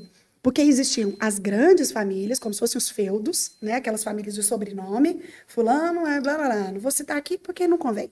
Mas tinha aquelas famílias de sobrenome, que eram as famílias governantes, né? aquelas famílias que tinham uma influência social, ou pela medicina, ou pela política, ou pela fazenda, pelo agronegócio. E eram famílias muito importantes. E famílias muito focadas no homem. Aí chega a mulher e toda essa cena que nós conhecemos hoje. E essa mulher ganhou voz, pastor. O que, que eu estou querendo dizer? Eu não acredito que tenha tido uma grande mudança em termos de violência. Eu acredito que hoje a gente sabe o que acontece. Antigamente era velado, ficava se escondido, porque tinha vergonha, porque sabia que não ia adiantar nada. Depois da Maria da Penha, a gente vive um outro patamar disso. Hoje a mulher tem um lugar para ir, mas a gente ainda tem tanto déficit que faz com que muitas mulheres ligadas, lúcidas, ainda não queiram fazer. E aí tem a dependência emocional. Né? Se a gente só entrar nos aspectos em- emocionais, a gente consegue entender esse desdo- desdobramento. A própria violência doméstica, ela vive um círculo de violência que é dificílimo. Primeiro, pastor, às vezes a gente acha que a mulher que ah, vive violência doméstica, ela tem algo diferente, mas não. Ela se apaixonou como um dia eu me apaixonei, o Célio se apaixonou. Ela viveu o encantamento. E aí é muito sutil, porque começa com ciúme, que dependendo da crença da mulher, ah, é a, é a pimenta do relacionamento. Ah, ele é ciumento porque ele me ama. Depois da demonstração de ciúme, esse homem vai passar, é importante para as pessoas que estão nos ouvindo, para conseguirem identificar, porque esse círculo é viciante, ele vai se movendo de uma forma muito sutil. Depois da demonstração de ciúme, esse homem vai criar um- uma proteção a essa mulher. Como é que ele faz isso? Ele afasta essa mulher dos possíveis ajudadores. Então, ele afasta da família. O discurso é sempre muito parecido. Você e eu bastamos. Você não precisa. Da... Olha, eu amo tanto você que você não precisa da sua mãe, do seu tio, do seu primo, do seu vizinho. Todo mundo que você ama não é importante porque eu te sou necessário. E essa mulher vai se envolvendo. Nossa, ele me ama tanto que ele é assim. Nossa, ele me ama tanto, é mesmo, eu não preciso de mais ninguém. E isso é uma estratégia, porque aquilo que ninguém conhece, ninguém revela. Se eu não sei o que está acontecendo, como é que eu vou. Se eu não sei o que a minha filha está vivendo, como é que eu vou defendê-la daquilo? Então, é uma estratégia desse, desse possível ah, ah, violador, né? Da, desse, desse ciclo. Depois de afastá-lo, ele começa com as primeiras agressões verbais, que são muito sutis, que dá uma ideia de crítica. Ah, mas também, né, nada que você faz é bom, você não aprendeu direito. Olha comigo como é que faz. Ah, você não, sabe fazer isso melhor? Não, tem gente que faz melhor que você. Ele começa a desconstruir essa mulher, porque alguém que já está afastado das mães, alguém que já foi ah, ah, entendeu esse processo de ciúme como um amor que me ama tanto e agora é fortalecida de que não consegue nada, ou seja, tem a sua autoestima muito diminuída, ela é um alvo muito fácil. Quando eu não acredito em mim, eu vou falar para quê? E ele vai fazendo isso de uma forma muito sutil. Primeiro no aspecto emocional, ah, você não dá conta, você não sabe, você é ruim. Depois começam as primeiras agressões. Agressões físicas mesmo, que também são sutis e geralmente vêm seguidas de pedido de perdão gigantescos. Ele se ajoelha, ele fala que nunca mais vai fazer. Então a mulher, ela se vê centrada desse, dentro desse ciclo e é muito difícil sair dele. Agora, se ela não sai, pastor, o próximo passo é um feminicídio. É, é isso que a gente vê acontecer. Começa no pequeno. Começa no pequeno. Agravando. também, né? Nisso, porque nesse processo de você não dar conta de nada, essa mulher vai deixando de acreditar que ela consegue um trabalho, que ela é boa para desempenhar uma função. Ou então ele já prometeu antes para ela: você não precisa trabalhar porque eu cuido de você. Você não precisa, eu te protejo. Então ele tira dessa, ele desarma essa mulher. E ela fica um alvo muito fácil. Mas o que, que é importante a gente falar também, pastor? Esse homem violento, ele tem uma razão para ser violento. Se a gente olha no cerne, não é que justifica, mas explica. Geralmente, existem especialistas, psicólogos que vão só para essa linha da violência. E eles são ricos em falar como quando você ouve esses homens, você entende por que, que eles fazem isso, porque geralmente eles foram fruto de pais que fizeram isso com eles. Um pai que fala, eu sou tudo, você não consegue nada, ah, você precisa só de mim. Inclusive, deixa eu fazer uma propaganda aqui. Vai lançar dia 5 nos cinemas ah, um filme que chama Mostra-me o Pai. Nós tivemos uma prévia lá na nossa sede na segunda-feira sobre esse filme. E ele fala sobre paternidade. Você vê que a série é poderosa mesmo. Ah. O filme ainda nem saiu, já passou lá. O objetivo é exatamente esse que eu estou fazendo aqui, ó. Versão sede Herbert Richard. Pastor Haroldo, a sacada desses homens é bacana. Qual que é a ideia dele? Apresentar o filme para a liderança, para que os cinemas, para que essas pessoas que têm uma certa zona de influência possam fazer com que as pessoas vão ao cinema, porque no Brasil um Igual filme você tá fazendo aqui. ó. Isso, Já porque um fiquei filme- curioso já. um filme no cinema só fica se tiver público. É e os filmes evangélicos ficam pouquíssimo. Agora, a Deus Não Está Morto 3, um filme belíssimo. Ficou nem 10 dias em cartaz. Porque os crentes não foram pro cinema. Vocês foram? Eu não, nem Culpa de sabia. vocês que o cinema tá vazio. Tiraram. É, né? Os eternos, mas não foi pra assistir o Deus É. Então os filmes saem. Então eles fizeram isso. No mesmo tempo passou na sede de Campina, na sede de Vila Nova, na sede da Fama, para as lideranças. O objetivo é que esses formadores de opinião divulguem o filme a partir do dia 5 nos cinemas. É do mesmo produtor de Quarto de Guerra. O filme, só que a pegada do filme é um pouco diferente porque é um documentário. Mas qual que é o cerne dele? O papel do pai na vida do indivíduo. Por isso que eu estou falando aqui. Na perspectiva de Deus como esse pai, que coloca uma figura masculina na vida de um filho, na perspectiva desse pai ser o nutridor. A palavra pai significa fonte. Alguém que nutre, que dá, que alimenta, que persuade, enfim.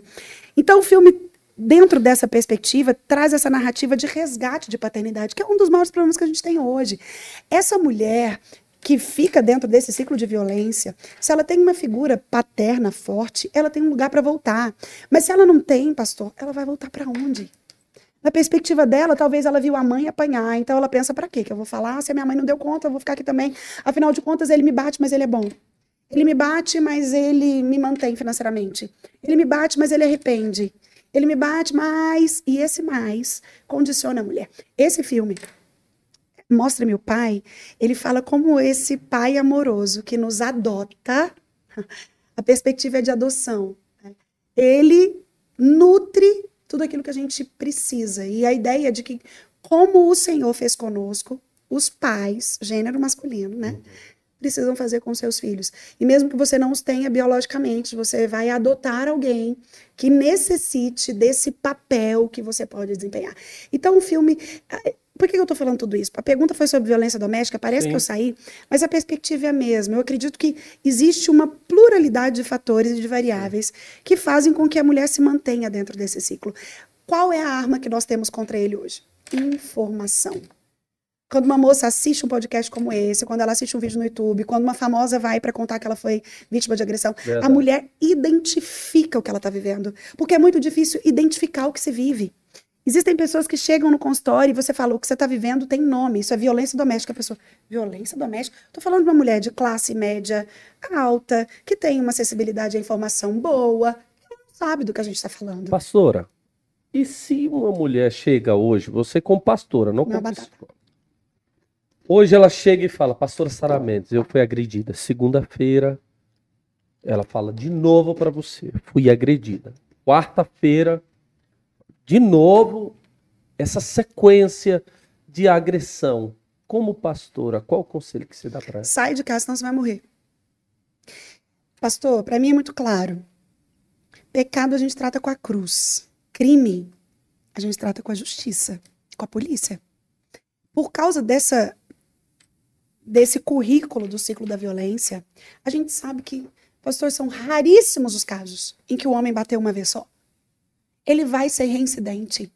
E a gente não tem como proteger essa mulher. Esse homem já quebrou o que a gente chama de vínculo emocional. Esse homem já descumpriu a funcionalidade de papéis que ele tem designada pelo Senhor dentro do casamento, que é de proteção, que é de muro, que é de missão. Então, hoje existe uma unanimidade entre os teólogos mais conhecidos e mais renomados no mundo que uma mulher vítima de agressão doméstica, ela pode não só de divorciar-se, mas como contrair novas núpcias. Porque aquilo que ela estava vivendo deixou de ser casamento no momento que o homem agrediu pela primeira vez. Então, como pastora, eu falo, minha irmã, hashtag partiu. É, é pastora Sara, é até interessante essa, esse posicionamento da pastora, porque assim, ó, o pastor, ele tem aquela a, a orientação que é você vai desistir desse casamento no último momento. Ou seja, quando você tiver lá na UTI, é, em estado terminal, você abrir o olho e falar, você aceita divorciar? Pá, Uhum. morreu. Divorciou, morreu, foi pro céu. Ou seja, isso que a senhora está dizendo é muito importante, porque como hoje o- até os líderes tem, lidam com isso. Peraí, até que ponto um casamento ele nesse, nesse sentido de violência ele vai adiante ou ele peraí, dá uma pausa. Uhum. Porque aí contradiz com o que a gente fala assim, não, tem que vai orar, o Espírito Santo vai trabalhar na vida dele. Fulano orou 30 anos, o outro orou 50, o outro orou. Irmão, mas não apanhou, não quebrou a isso, cabeça, não isso. quebrou a cara da pessoa dentro, não, não machucou, não feriu. Isso. Só que acontecia isso lá em 1900 e bolinha na roça. Uhum. A- Poderia ter acontecido, mas ficava lá. Agora hoje não. Hoje não. Então, assim, até que ponto? Eu não vou dizer assim, pastora, quais são os conselhos que a senhora dá? Não, mas até que ponto, minha filha, sai fora. Sai fora, que senão vai, esse negócio vai terminar no IML. Isso. Isso aí. Até que ponto? Pastor, eu acredito que quando essa mulher identifica que o próximo passo é agressão física, é hora de sair. E olha, eu sou uma entusiasta do casamento.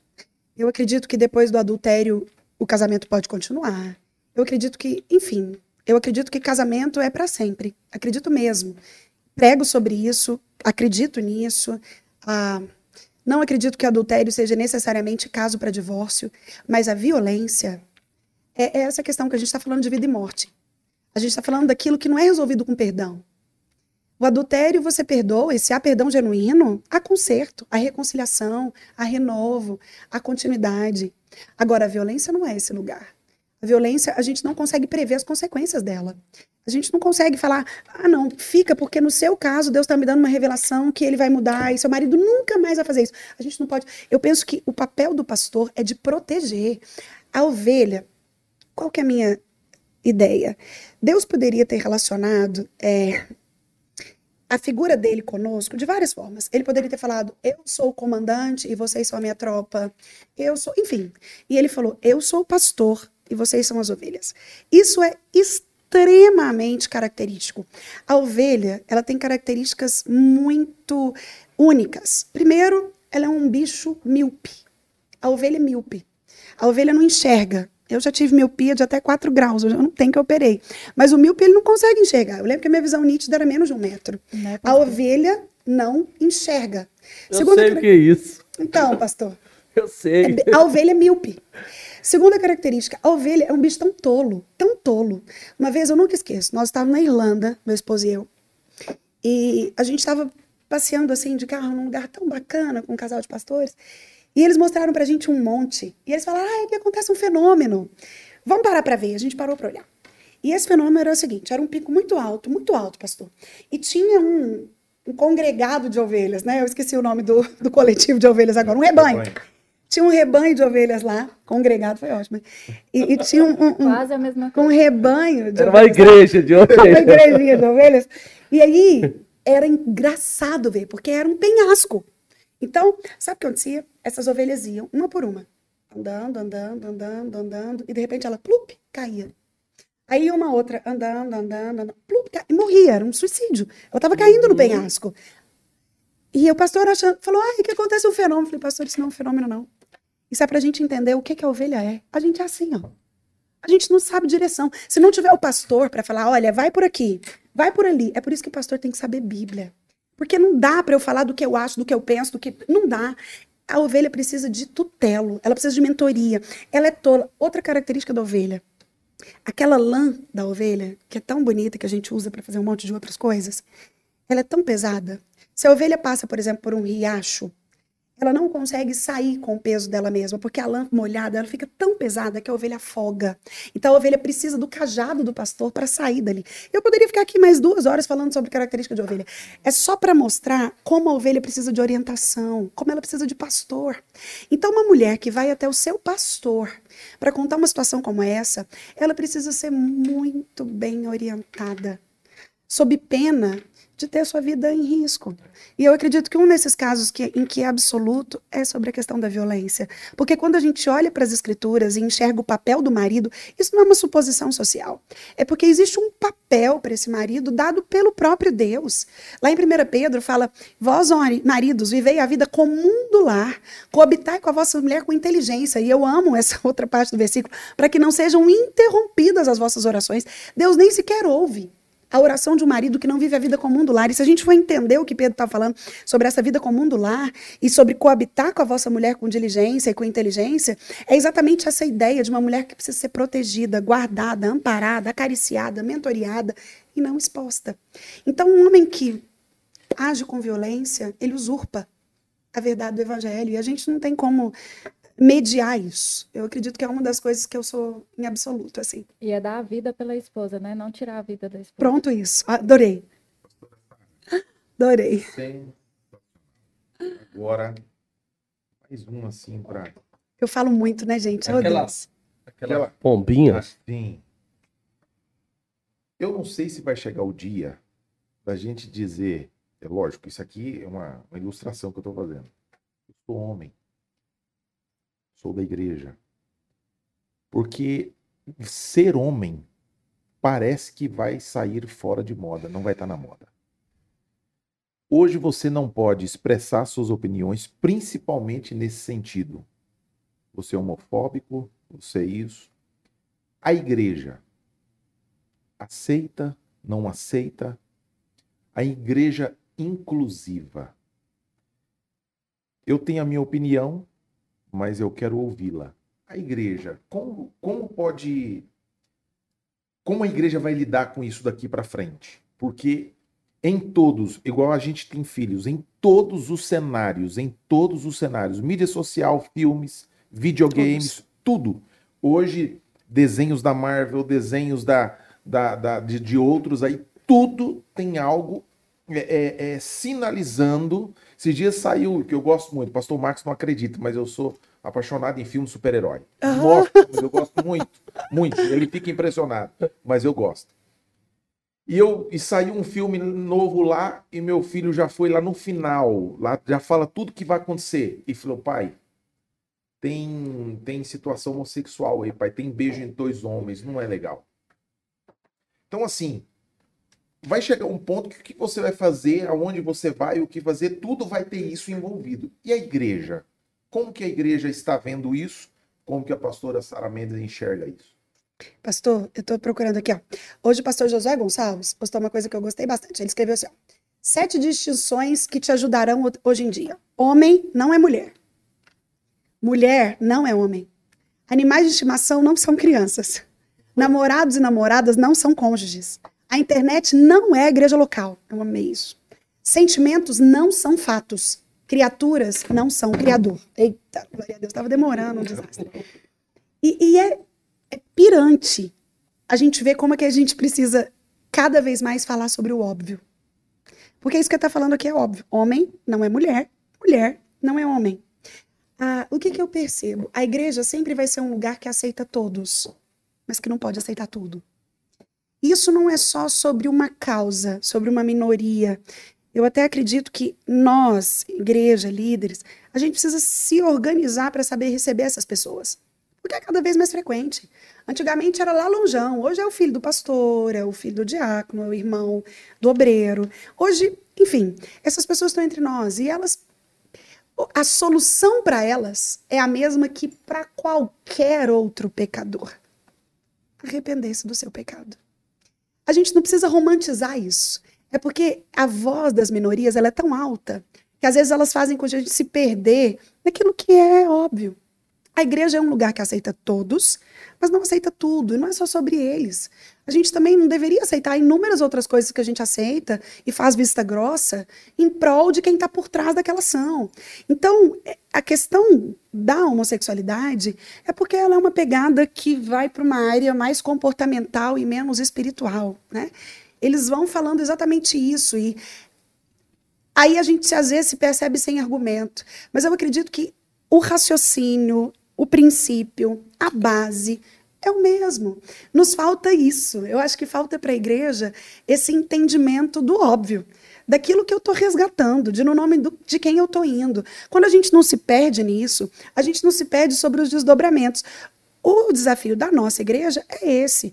Tanto que eu acredito, pastor Haroldo, que antigamente a gente preocupava muito com adolescente, com jovem. Hoje, um pastor antenado, ele está preocupado com a infância, de 4 a 9 anos. Eles são os principais alvos. Isso não é um pensamento agora, não. Isso é um pensamento desde a Rússia. A Rússia entendeu, foi a primeira a entender a, a, que se sexualizando a criança, você deforma um adulto. E eles fizeram isso, né? Quando eles propuseram que as pessoas poderiam se relacionar de forma livre, se dessas dessas relações saíssem filhos, o Estado cuidaria dessas crianças e os indivíduos continuariam a seguir a sua vida. É óbvio que é um padrão que não deu certo. Mas é isso que é tentado falar hoje para as nossas crianças através disso. Através de uh, mega rede fast foods, colocar ali onde a criança que senta, é ela que consome, é ela que vê, é ela que está antenada. Um filme da Marvel, um herói ali, um, uma turma da, daquela moça dentuda, uh, que, que coloca um personagem ali. O alvo é a infância. Hoje, ganhar adolescência é segundo plano, porque o objetivo é que eles já sejam ganhados. Você entende? Se eu ganho o coração da criança, se eu confundo, se eu deturpo, porque eles sabiamente percebem que esse papel de mãe, de pai, de mentor está terceirizado. A mãe fora de casa, ela abre uma lacuna para a escola, para a igreja, para babá, para a tia, para a avó, para a irmã, e ela não percebe aquilo que tem dela de princípio de valor transferido. Mas a mídia atenta está fazendo o papel dela. Ela está colocando em tudo. É na escola, é, no, é em todos os aspectos. Então a criança hoje, eu percebo que um pastor antenado, ele investe poderosamente no Ministério Infantil, o melhor do seu arsenal, o melhor do seu corpo de obreiros, o melhor da sua estrutura física, porque a criança é o alvo da nossa geração com clareza. Se eu deformo isso no coração da criança, se eu normatizo isso no coração da criança, e não é só sobre homossexualidade, pastor, é sobre adultério, é sobre a inutilidade do São casamento, valores, né? é sobre uma ausência completa de limites, é sobre poder ser o que você quiser, é sobre tantas coisas que é a infância quem está sendo bombardeada. Então eu acredito que a gente precisa, como igreja, uh, resgatar os antigos marcos, pregar o que é óbvio, está uh, preparado para entender que e fazer com que as pessoas entendam que a igreja é esse lugar para todos, mas não para tudo. E fazer com que a pessoa entenda que não é sobre ela. Não é sobre o que ela é ou como ela pratica a sua sexualidade. O que isso é a coisa menos importante para a igreja. Mas quando fica parecendo que para a gente isso é grandão, a gente acaba perdendo essas pessoas, que às vezes elas querem e o que elas precisam é só como todos nós aqui, todos nós, sem exceção. Para seguir a Deus a gente precisa abandonar vontades, todos nós. O pecado nada mais é do que uma consumação de uma vontade. Então, para ser crente, a gente tem que abandonar vontades em quaisquer perspectiva de pecado. Ó, vamos falar de livro aqui, ó. Toma esse livro aqui. Pega esses livros aqui. Olha aqui. Você conhece alguns desses aí? Nossa, pastor, esses livros são meus aqui? A minha biblioteca aqui não, minha sei que está lá em casa. Pastor, eu conheço todos e já li todos, inclusive. E você tem aqui livros. O que, que você quer que eu faça? Indique? Fale eu sobre quero, eles? Eu quero que eu ah, então, tá fala. Tá esse aqui. Deixa eu falar, então. Deixa eu começar por Marta Peace. Tudo, absolutamente tudo que você, mulher, tá aqui me, me, me vendo e nos assistindo, vê e sobre essa autora consuma. Duas que são unânimes para mim. Absolutamente tudo que elas escrevem é relevante, é cristocêntrico, é bíblico e alimenta. Marta Peace e Elizabeth Elliot. Então eu tenho aqui Mulheres em Apuros. Esse livro é extremamente prático. Não dá para você morrer sem ler esse livro, moça. Você que está me vendo, mulher, porque é ele, ele cumpre o prometido. Soluções bíblicas para os problemas que as mulheres enfrentam. Então ele vai falar sobre demandas extremamente modernas. Marta Peace é uma mulher extremamente antenada, cristocêntrica, estudiosa da palavra. E ela faz com maestria isso. Então, isso aqui, desde você que é jovem, que ainda não se casou, que não é mãe, aqui tem solução para os seus problemas de autoestima, para o seu confrontamento de espelho, para a forma como você se enxerga, para os medos que assolam a sua alma, para as angústias das suas emoções. Tá tudo aqui. E Marta Peace escreveu Esposa Excelente. Uh, nessa ideia de que eu não sou chamada para ser a esposa que eu quiser, porque a máxima pós-moderna é que a mulher pode ser o que ela quiser. É isso que os grandes artistas falam o tempo todo, né? A mulher pode ser o que ela quiser, a mulher não precisa, ela pode ser o que ela quiser. E aqui, Marta P simplesmente resgata. Não o que ela acha que é, não o que a pós-modernidade requer que seja, mas o que a Bíblia espera de uma esposa. Então, se você vai se casar ou é casada e deseja, em primeiro lugar, não é agradar o seu marido, é agradar a Deus com esse seu papel, esse livro é para você. É de uma forma muito prática e muito real, trazendo o que a Bíblia diz. Não foi um sonho, não foi um anjo que apareceu, é o que a Bíblia diz. Isso vale muito a pena. Esse aqui, esse aqui que eu devia ter falado aquilo, não dá para morrer sem ler. A Carolyn McCauley é uma mulher uh, cheia de autoridade para falar sobre esse tema aqui. Ela vai falar e começa o livro falando como é que o encontro com Cristo mudou tudo o que ela tinha. Eu não quero dar spoiler sobre esse livro, apesar de eu adorar um spoiler, mas esse aqui, especialmente, ele, ele não merece spoiler porque ele é uma uh, viagem dentro desse universo de fem, feminilidade resgatada. Feminilidade radical, fé feminina em um mundo feminista, resgata o papel da mulher no plano de Deus, na perspectiva de que ele não mudou. Deus não se adequa à pós-modernidade. O papel da mulher no plano não muda de acordo com as ondas. Deus, ai, olha lá, agora teve a onda do feminismo, ter que mudar. Não. Ela resgata exatamente isso. É por isso que ela escreve aqui uma frase que eu amo: Feminilidade radical não é para as fracas. Ah, então, é um livro brilhante sobre como se posicionar. Você que é mãe e tem exatamente esse receio aqui que o pastor ah, Marco Sérgio falou com a gente, né? Talvez sua filha tendendo para as minorias, lendo sobre feminilidade, ou ficando com conteúdo que ela tem na internet, que é muito raso e que ao mesmo tempo é persuasivo. Você precisa ler esse livro para ser uma mentora, à altura daquilo que ela precisa, para gerar convencimento real, para entender a perspectiva bíblica do plano de Deus para a mulher e como é seguro estar debaixo desse plano. Esse livro faz isso como nenhum outro que eu conheço. Aqui tem um livro. Eu não tenho como falar desse homem aqui. Reverendo Hernandes Lopes. É quase um espírito de idolatria que eu tenho com ele. Ele sabe disso. Meu relacionamento com o pastor Hernandes, ele não é de agora. Eu, eu compartilhei aqui que eu nasci na Igreja Presbiteriana do Brasil. E ele é essa pessoa mais parecida com Jesus que eu conheço. Ah. Enfim, ele é ele. Né? Eu acredito que na nossa geração a gente não vai ter um teólogo em termos de produção literária como Verdade. ele. Aquilo que ele já produziu e que ele tem produzido incansavelmente, a forma como ele vive o reino, na humildade, na dedicação. Ele tem autoridade para falar sobre qualquer tema que ele quiser. Eu tenho um sermão uh, inspirado nesse livro aqui, Mulher Nota 10, Os Passos de uma Mulher Bem-Sucedida. Esse livro, esse livro pequeno, é inspirado em Provérbios 31, no louvor da mulher virtuosa, naquele acróstico ali. E ele, de uma forma maestra, é, traz essas características de uma mulher que é uma nota 10. Então, não é um alvo inatingível, isso ele faz com muita poesia essa ideia do possível dentro da sua própria realidade de cumprir os papéis bíblicos. Então, é um livro essencial para você que se sente desafiada a ser uma mulher bíblica no seu tempo, na sua geração, nos papéis que você desempenha, sem comentários. Esse livro aqui, eu acho que é o livro que a gente mais deu e que vai vir uma chave quando escreve uma vida com propósitos, né? Ah, eu diria que todo novo convertido, todo mundo que quer conhecer fé cristã, se você quer ser instrumento de edificação para a vida de alguém, de um vizinho, de um marido, de um filho, esse livro é aquele tipo de presente que vai fazer a diferença. São devocionais pequenas, mas extremamente pontuais, no sentido de revelar a Deus. E ele não só revela a, Deus como pessoa, ele revela Deus em seu propósito. Rick Warren faz isso com uma doçura e com uma pontuação incrível. Não é à toa que está escrito aqui, ó, um dos maiores, um dos livros de maior vendagem da história, porque ele responde esse que é um dos dilemas existenciais, não da nossa geração, mas do mundo. Epicuro, um filósofo lá da segunda escola filosófica, foi quem primeiro levanta uma crise existencial como essa. Para que, que eu estou aqui? Para que, que eu existo? E Rick Warren vai, através de devocionais curtos, trazer o propósito da sua existência, à luz das escrituras. É imperdível, é necessário, é para dar de presente, é para ler pelo menos uma vez por ano, para ser fortalecido na fé, enfim, leitura obrigatória.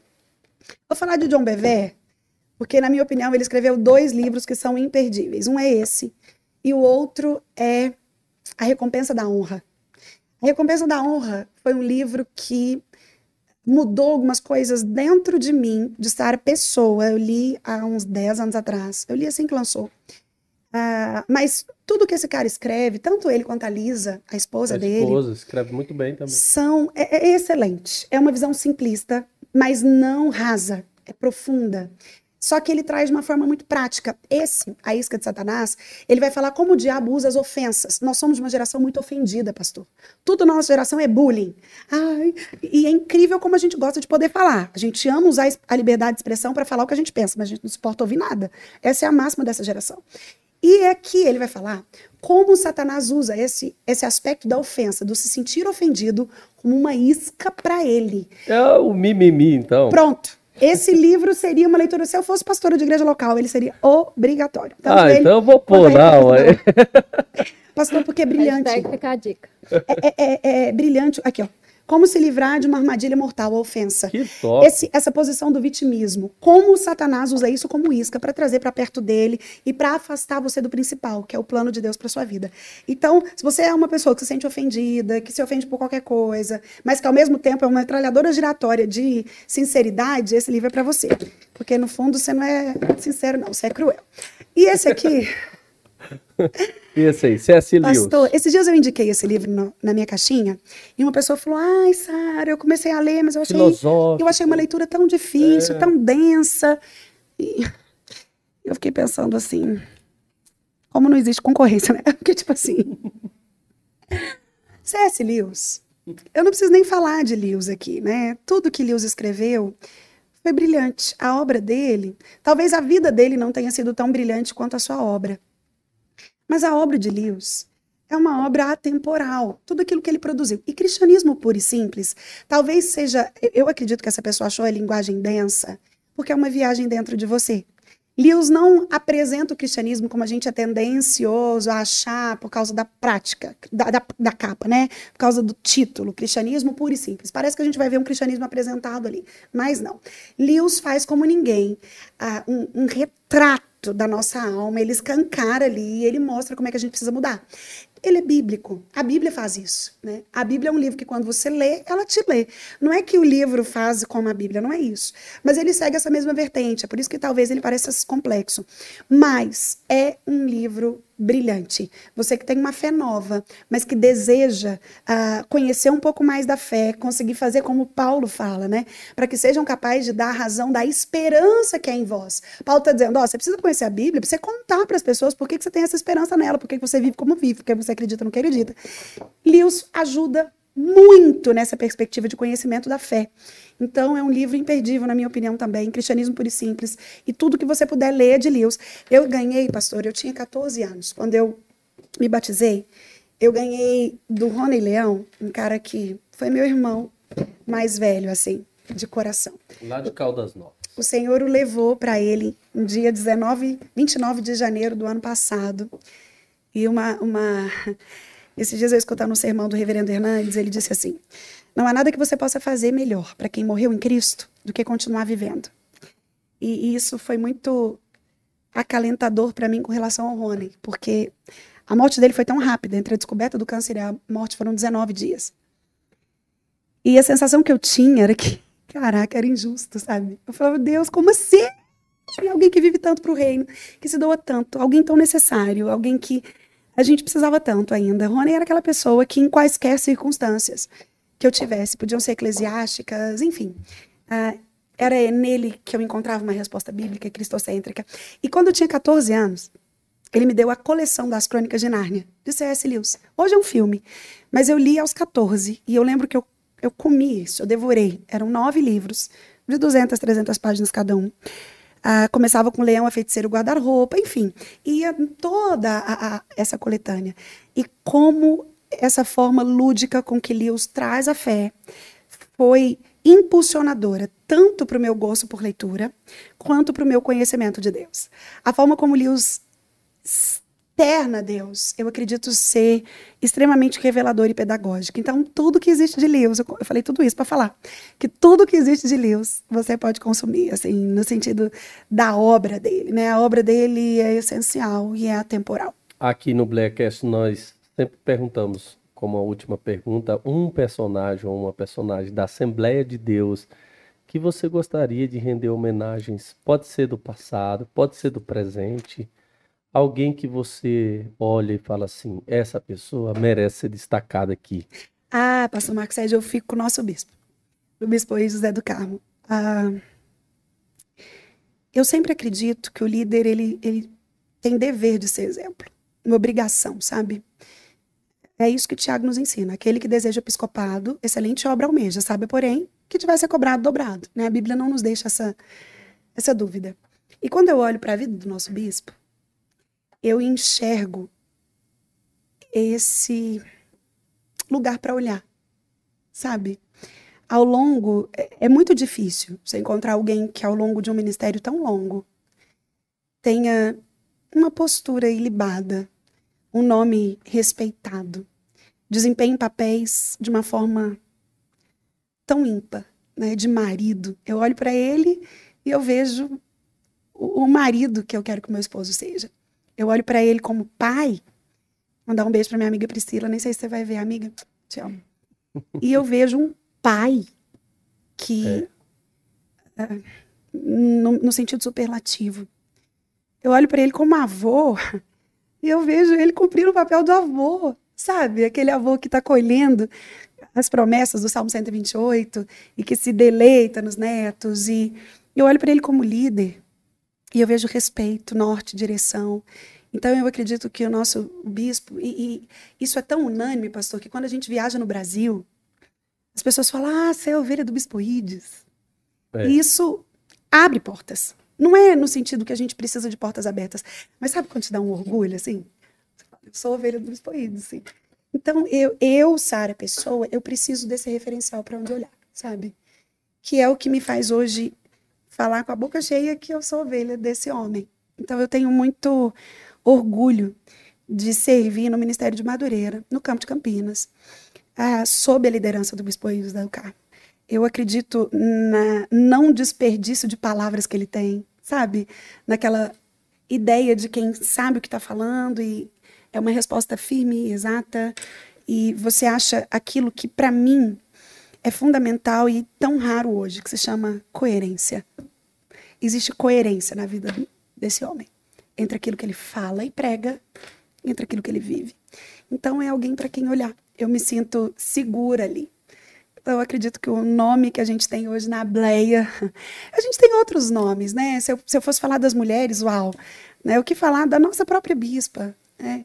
É, ela é essa mulher também, que é mulher. Ela ensina sendo mulher. Ela não quer ser a governante. Ela é firme no papel de mulher. Então, acho que ela ensina muito também. Bispa Keira Ferreira, para mim, aquela mulher nem a gente é anjo ela é diferente. Ela, ela tem uma docilidade firme, uma autoridade justa. Sei que a, a nossa geração ela é presenteada por essas pessoas que no meio de um de uma dificuldade tão grande de referenciais a gente ainda pode olhar para eles. Né? E eu seria injusta se eu falasse outros, vou ficar com os meus líderes mesmo que Mas não é porque são os meus líderes, é porque de fato eu, eu penso. Muito bem, então eu quero agradecer, Sara. Você é, nos deixou impressionado aqui porque a gente já está para quase duas horas e você consegue falar numa facilidade todos os assuntos de maneira segura. Tava falando aqui pro Haroldo, Haroldo, qualquer pergunta que a gente colocar, ela não tem filtro não, ela vai falar tudo. ela vai falar, e isso é uma honestidade muito grande, a gente precisa muito disso, que Deus te use, Amém. continue usando. É por isso que tem tanta gente que admira você. Amém. Fiquei muito feliz em você vir aqui no início do Blaircast, né? Participar. Me traz de certeza- novo quando ficar, tipo, 2 milhões de inscritos. Aí só vai trazer os famosão. Ó, fica a dica aí, viu? Brincando, pastor. Vai voltar várias vezes agora. Será sempre precioso. E agora nós vamos, nas próximas vezes, nós vamos pôr um tema, assim, Isso. para ela discutir aquele tema. Ela não que é- falou nem 10% É, não falou, não falou. A gente, eu tinha várias perguntas aqui. Pode a marcar o gente- dia todo que tem conteúdo. É porque eu vou Isso. falando assim, tumulto, né, pastor? Eu quero agradecer a você, tá? Quero agradecer a Cíntia. Eu que agradeço por estar aqui. Fala muito. Falo muito. Minhas perguntas são, né? A cada pergunta dela é um podcast. É verdade. Como a mulher no casamento, um podcast inteiro. É verdade. Papel Criação de é. filhos. Criação de filhos. Um tema. Temos aí vários temas. Pronto. É Haroldo. pronto. Bem, Deus abençoe, pastora. Amém, pastor. Muito. Acho que é a primeira vez que eu a vejo próximo, né? A gente estava sempre de longe vendo pelas redes sociais e tal. Então, assim, meu Deus, estou impressionado. Ô, pastor. Foi muito bom. Glória a Deus. Muito bom mesmo. Glória a Deus. Louvado seja Deus por isso. Obrigada, é uma honra estar aqui. Deu para perceber que eu amo falar, né? Mas uma honra, pastor, uma honra poder servir mesmo. Ah, e que esse podcast, pela graça, cresça, alcance lugares onde a gente nunca imaginou alcançar. Essa é a mágica da internet, esse privilégio, desse milagre da nossa geração. Então, que bom saber que Deus tem levantado pessoas como vocês para ser útil no meio dessa geração. Obrigada. Um beijo para a Andressa linda. Enfim, Deus abençoe vocês. Uma honra estar aqui. Um beijo, Stefania. Eu mandei para você no início, eu vou mandar no final, ó. Quero te conhecer pessoalmente, dar um abraço. Bem querido. Obrigada, Cíntia. Cíntia é meu Eu braço direito, esquerdo, minha mão, meu tudo. Só avisando que nós estamos aqui às 16 horas do sábado no YouTube, mas estamos lá no Spotify e estamos no Apple Podcast. Esse Bleacast, esse podcast, nós temos o patrocínio da Realiza Faculdade e nós temos também da, da Rádio Site. Rádio 7. Olha, e eu quero mandar um abraço Rádio tá aqui, ó. Tá aqui, ó. Vestido, veste moda masculina. Grande abraço a todos. Obrigado pela sua audiência. Tchau, gente! Tchau.